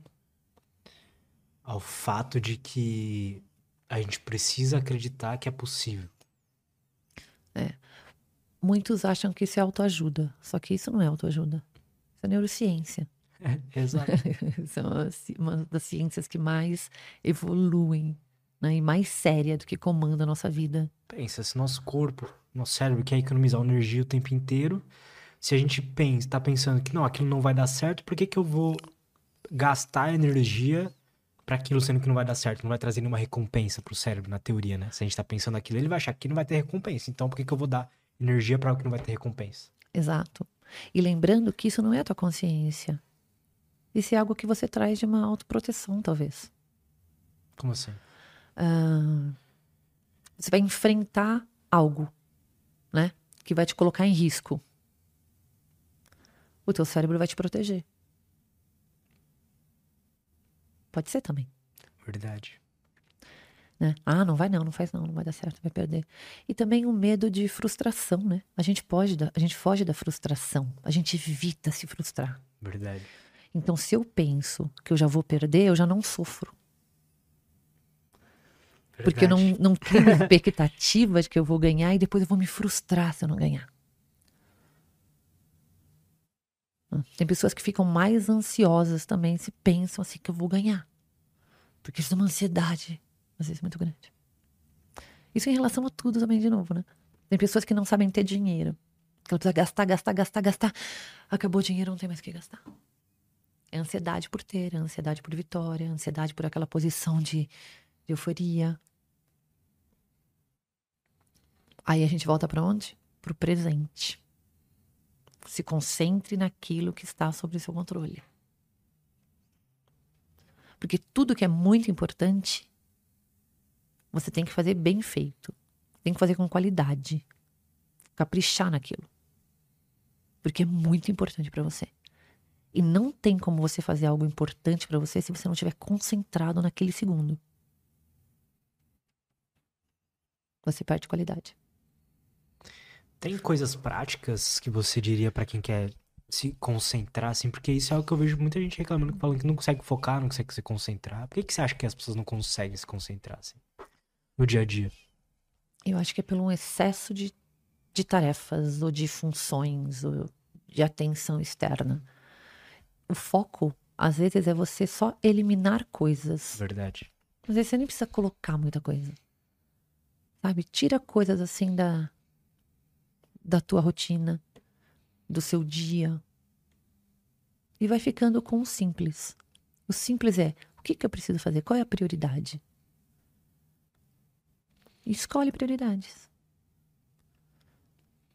Eu gosto de fazer um exercício, às vezes, de tipo, se não tô conseguindo focar, é tirar todos os estímulos possíveis do ambiente e ver o que acontece. Porque aí no início você vai estar meio desmotivado mesmo. Só que aí você vê que você tá entediado.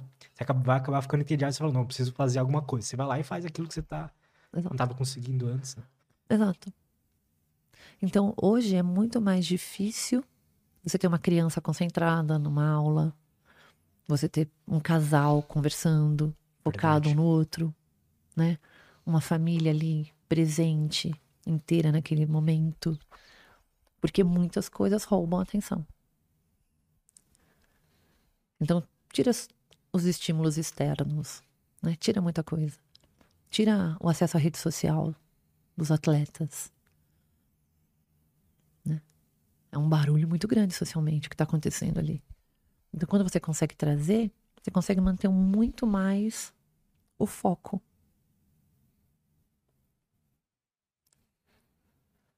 As coisas são simples, não fáceis, porque é difícil ser simples. Verdade. Muito difícil a simplicidade. Verdade. Não é que algo é simples ou, ou básico, que aquilo é fácil, né? Ou não tem valor, ou tem um valor menor. Uhum. Pelo contrário, né? Muitos menosprezam o simples, né? É, menospreza. Fala assim, não, é só isso, isso, isso. Aí o cara fala, ah, eu quero um hackzinho aí, uma- um remédio, um negócio assim, sei lá. É. Mas o, o- isso do simples também é, é o atleta se divertir fazendo o que ele está fazendo, sabe? Porque essa sensação também de um ambiente gostoso, de um ambiente bom, é quando ele está ali fazendo e amando o que ele está fazendo. Que é muito amar a jornada. Porque se a gente que vive do esporte depositar tudo, se nós somos bons ou ruins baseados só no placar, isso destrói a nossa vida. Destrói a vida das pessoas. né? Então, é você ter um propósito para aquilo. É o orgulho de vestir aquela camisa.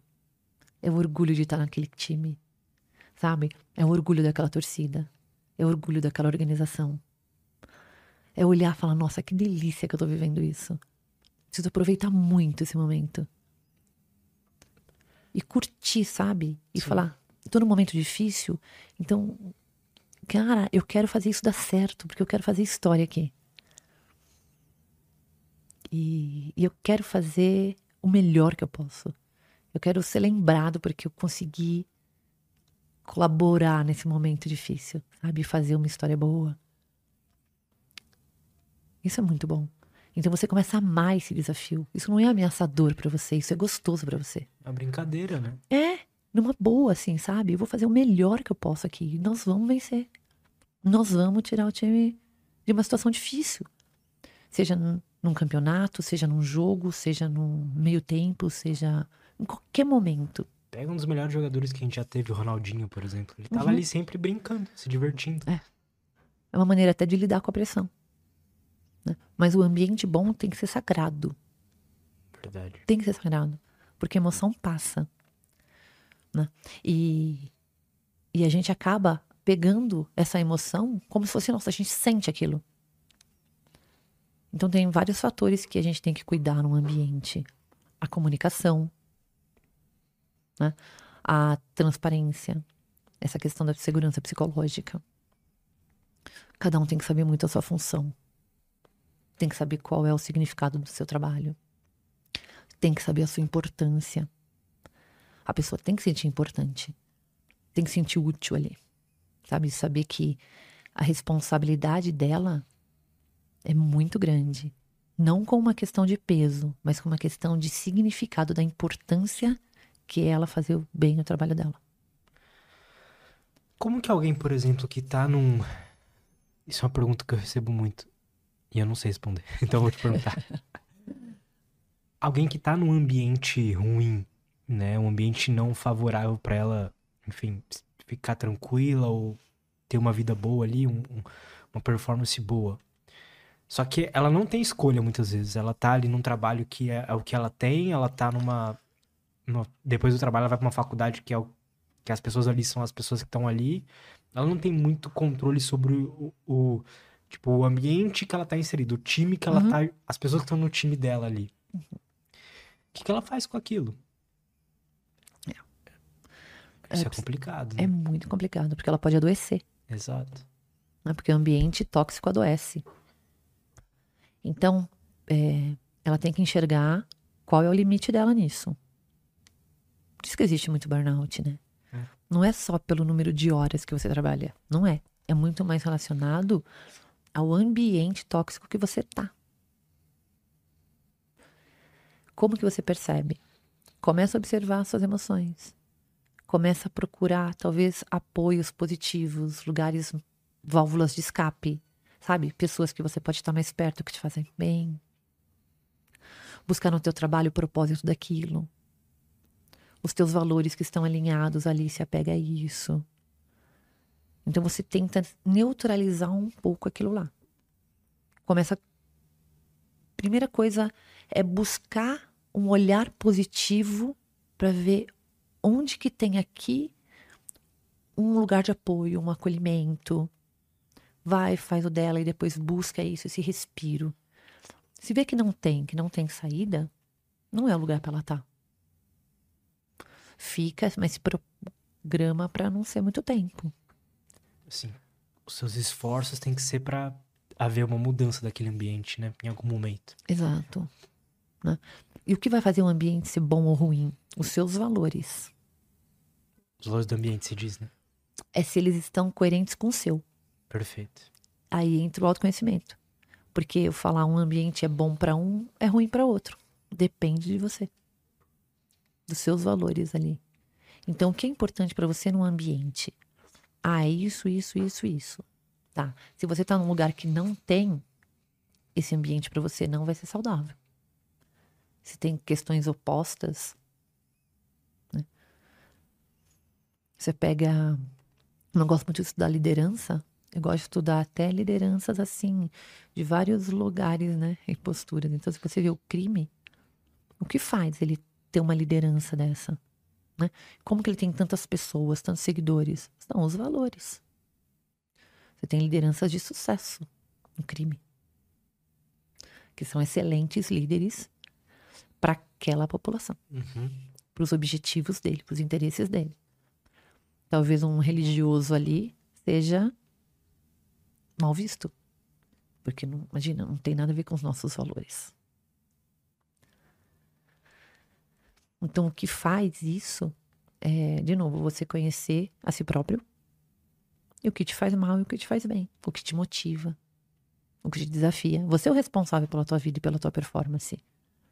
Você tem que ter essa essa Eu acho, eu acho que com o advento aí da tecnologia e meio que muitas vozes falando ao mesmo tempo, e até aqui no podcast mesmo, às vezes a pessoa ela assiste um convidado, depois assiste outro, e às vezes um, um fala uma coisa, o outro fala outra, e às vezes ela se sente, tá, qual que é o certo? O certo tá nela, né? Isso, Ela tem que saber o que funciona pra ela. isso. E as pessoas não querem isso, elas querem uma resposta pronta, Não vai, eu costumo dizer assim, que universal. eu não tenho. Porque nós estamos no episódio 219. É, acho que é. É, do 219? Eu 200 acho que é. e muitos. Ah, delícia. eu conto pra não chegar no mil. Porque eu adoro, né? Então que esse mil demore. E. tá vendo como eu escuto? É verdade. Eu sou muito assídua nos seus podcasts. Que maneiro, eu fico feliz. Nossa, fico muito feliz quando vem um convidado que assiste. Nossa, eu assisto. Eu vi massa. 219 porque eu falei, deixa eu ver qual é o meu número. Porque eu falei, nossa, ainda tem um fôlegozinho assim. É. Então, quando a gente fala de dessa questão do- dos valores em si, né? É, o que faz bem para um, o que não faz bem para o outro, ah, de que nível de liderança que tá, onde eu vou escolher ou não, que a gente fala desse autoconhecimento, a gente precisa ter claro, porque quando uma performance ela tá sob o nosso controle, e eu preciso avaliar qual é o lugar que me faz crescer.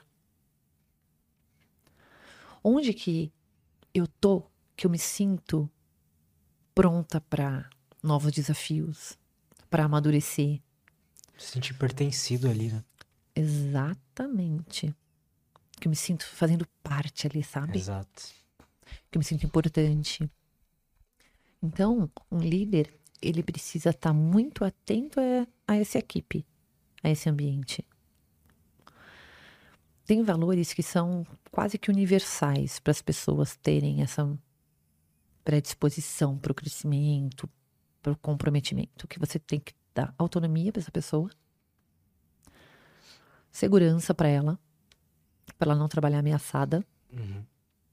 garantir conexões saudáveis, saber que ninguém vai ficar para depois, não deixar ninguém excluído.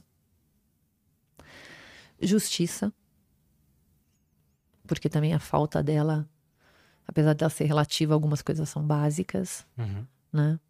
É, e tem mais um outro que é o reconhecimento, que a gente fala que é o status, é o reconhecimento. Então as pessoas precisam disso, para elas se sentirem bem naquele ambiente. né? Agora, a autonomia. Para a autonomia funcionar, alguém me dá autonomia, eu preciso estar num ambiente psicologicamente seguro. Aí a gente volta de novo para aquele ambiente saudável, onde nada vai ser usado contra ninguém. Vai para verdade, para transparência. Então, esses valores são muito importantes para a performance. E aí você começa a ver que às vezes falha. Agora, o que falhou, quão importante é para você? Às vezes a justiça para você é um valor muito mais forte do que o reconhecimento. Para outro precisa do reconhecimento. Quando você vê para você qual é aquele valor, você vai em busca dele. Né? Porque a gente tem uma carreira. Então, e a gente precisa performar, até porque as equipes que nos contratam esperam o melhor da gente. Você não acha que pode ser perigoso o cara buscar o reconhecimento? Se for dependente disso, é muito arriscado, porque ele pode não vir.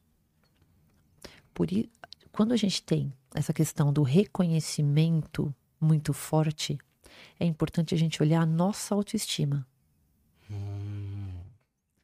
Porque se eu tenho uma autoestima boa, eu sei que aquilo está sendo feito direito. Eu sei que eu estou fazendo minha parte. Eu percebo a minha qualidade no que eu faço. Eu não preciso tanto da aprovação do externo. Agora, se eu não tenho autoestima, eu preciso desse reconhecimento. É a mesma coisa que um Instagram. Uhum. Então, ou uma foto que eu vou ali atrás de likes. Eu coloco. Se eu tenho autoestima, eu falo, tá legal o que eu coloquei. Posso postar isso, tô segura, tá tudo bem. Mesmo que o outro não goste, eu gostei de ver. Quando não tenho autoestima e eu posto aquilo, Aí eu preciso que o outro valide. É. Aí eu fico ansiosa olhando se aquela se o outro validou aquilo que eu postei. Você cria uma situação estressante, né? Porque você fica naquela, ah, se tiver muitos likes, se tiver muita aprovação, uh, posso ficar tranquilo. Se não Isso. tiver, eu sou É. uma merda, eu sou um um problema. Exato. E que é um reconhecimento. Às vezes você precisa que o outro te aplauda. Isso é também um reconhecimento. Agora, existem também níveis de reconhecimento, né? Às vezes você precisa de pouco, às vezes você precisa de que as pessoas te valorizem, às vezes você só quer realmente que a pessoa perceba o que você fez. Às vezes você está extremamente dependente desse externo. Às vezes é um reconhecimento financeiro por uma necessidade financeira. Uhum. Faz sentido. Então aí você tem, mesmo dentro do reconhecimento, você tem ali uma, uma gama deles. Verdade. A mesma coisa a justiça. Justiça para cada um, a justiça pode ser interpretada de forma diferente. Igualdade não é justiça. Igualdade é você tratar todos iguais, mas não necessariamente isso é justo. Verdade. Pode ser injusto. Pode ser injusto. E o, o cara que tá se esforçando mais vai ter o mesmo reconhecimento que o cara que se esforça menos? Não faz sentido. não faz sentido. É injusto. É injusto. Aí depende dos valores da pessoa para ela julgar. Para mim, quanto mais eu conheço, quanto mais eu trabalho, quanto mais lugares eu assim consigo exercer a minha função como psicóloga, né? mais seres humanos eu conheço, mais eu volto para a particularidade do indivíduo. Total. Então eu não sou uma psicóloga de testes, de tantas técnicas, nada. É ali tô com a pessoa, sabe? Porque Autoconhecimento. É. Ajudar o cara a se conhecer. e eu conheci ele junto com ele. Então vamos descobrir quem tá aí, né? Vamos descobrir quais são as suas forças. Vamos a- e aproveitar dessas forças. Gosto muito de trabalhar nas habilidades, nos pontos fortes que as pessoas têm. Porque ele que vai te encorajar. Então, se você já é bom naquilo, se torna o melhor do mundo naquilo. Porque alta performance, você tem que ser assim, muito, muito, muito, muito acima. Talvez você trabalhando as suas os seus pontos fracos, eles não vão chegar Eles vão ficar ali na média no máximo. na média. Então, Trabalhando quando... os pontos fortes, os pontos fortes a gente chega ali no 1% das pessoas, né? exatamente, 1%. E quando eu falo para os meninos, né, dos jogos eletrônicos, assiste o que vocês acertaram. Aquilo te dá autoconfiança. Né? Então, são os pontos fortes. Vai ter sempre coisas que não funcionaram. Sempre. Mas vê e fala, ó, que legal que fiz isso. Que legal que fiz isso. Daquela vez eu fiz, não deu certo, então eu posso usar isso ali. Mas você vai usar as habilidades que você já tem. A gente tem muita habilidade que tá ali parada. Por falta de perceber. Fala, nossa, não é verdade que eu sou bom? Você deve ter algum golpe, alguma coisa que você é bom. E outro que você fala, cara, isso aqui é bom também, por que, que eu não uso tanto? Exato. Eu sou do time que é pra gente focar naquilo que a gente é bom mesmo e que a gente gosta de fazer. Uhum. Acho que, a na verdade, a única forma da- dessa vida valer a pena, na minha opinião, é a gente. Em algum momento da nossa vida, a gente tem que entender que a gente precisa fazer o que a gente gosta, sabe? Eu acho. E Hum. aí, se a gente não tá fazendo isso no momento, como- o que, que a gente faz pra poder chegar nesse lugar, sabe? E aí, com isso, quando você faz o que você gosta, você tem a motivação necessária pra ser bom, de verdade. Ou ser maior do que a, melhor do que a maioria. né? Exato. E aí você lida com a frustração, que você fala, É, não deu certo, mas eu vou fazer dar. É aí que vem, Exato. sabe? É um pouco de raiva quando perde. Fala, cara, não era pra eu ter perdido, Sim.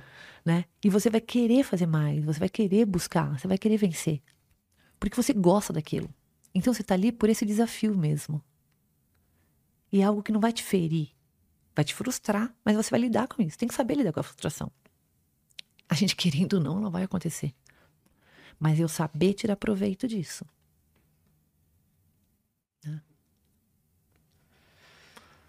todo erro vem com uma uma uma quantidade de informação atrelada a ele, né? A gente pode pegar essa informação e aprender com aquilo de alguma forma, né? Aquilo virar uma instrução pra gente dos- do que a gente faz depois, né? Perfeito. Errar não é um problema. Errar pode ser uma instrução, sabe? A gente só tem que errar rápido. Verdade. É assim, errou rápido e corrige. Não existe não errar. né? Então, quando a gente pensa assim, que e foca no erro, o erro começa a tomar uma dimensão muito grande. E aí eu começo a ter medo dele. Né? Quando eu começo a focar no acerto, eu mudo a minha direção do meu cérebro. Eu sei o que eu quero. Eu quero acertar, eu quero acertar, eu quero acertar. Né? E o erro começa a fazer parte do processo. Porque tem é, pessoas que erram e aí se afundam, aí erra de novo, aí tem medo de errar, erra de novo, estar tá numa areia movediça. Tem jogadores que não voltam pro jogo porque erraram. Porque o foco foi para onde? Pro erro. Mas eu tenho que ir para a solução. Eu tenho que ter uma mentalidade ali na frente, na frente no sentido de no presente, mas no que eu quero. Sempre no foco na solução. Depois você corrige alguma coisa, mas não é na hora do jogo, não é na hora da partida. Né? E assim, o erro ele vai acontecer. Aprende rápido com ele. Passa por cima. Quanto mais rápido a gente lidar com isso, mais busca da solução rápida a gente vai encontrar. Não é evitando ele, mas é focando na solução. E quando a gente está em equipe, outro vem e ampara isso. E ajuda, e corrige, e conserta.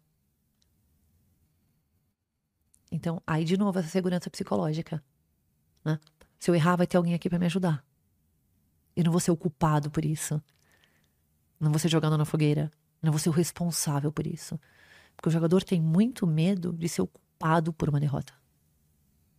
É, isso é pesado. É muito pesado a gente ser o responsável, o culpado. Né? Não seria nem o responsável, o culpado por aquilo. Tá, e culpa é um sentimento pesado, né? Estranho. É. E a culpa é o castigo que a gente se dá. É. Então, eu preciso me castigar, eu me culpo. Porque quem dá ela pra gente somos nós mesmos.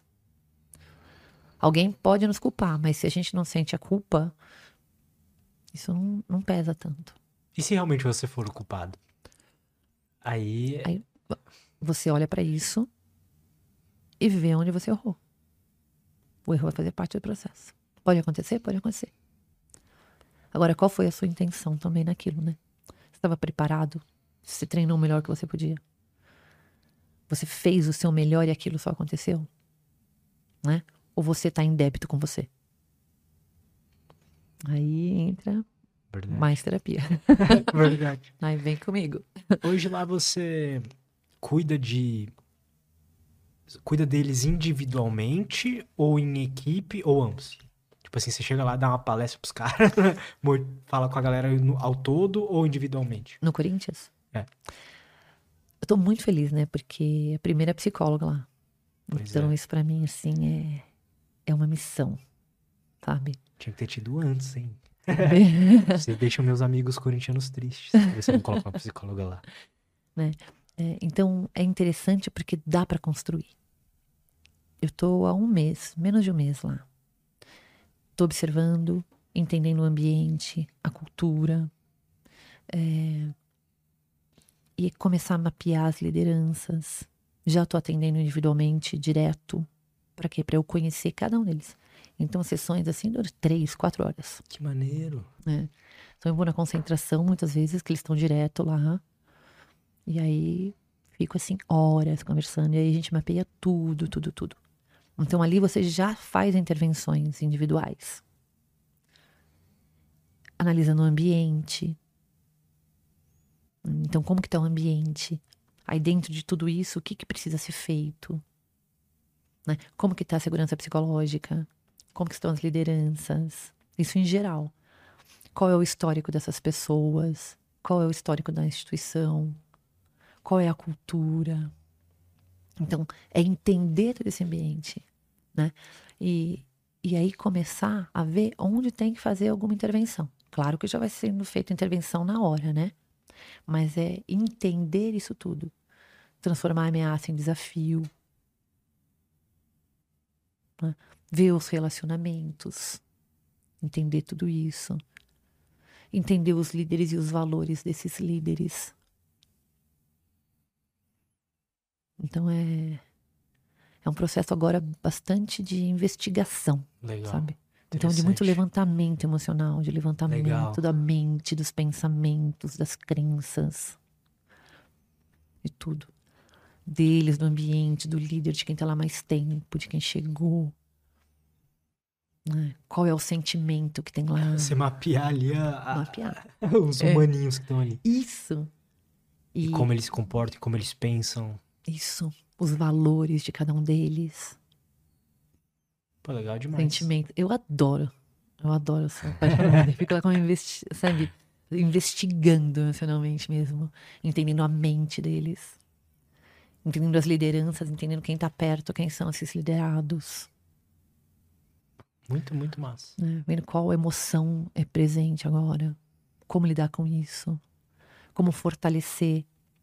Sabe qual é a, a mente ali que você fala, opa, essa mente a gente pode ajustar em alguma coisa, algum pensamento ali que dá muito mais coragem, valentia.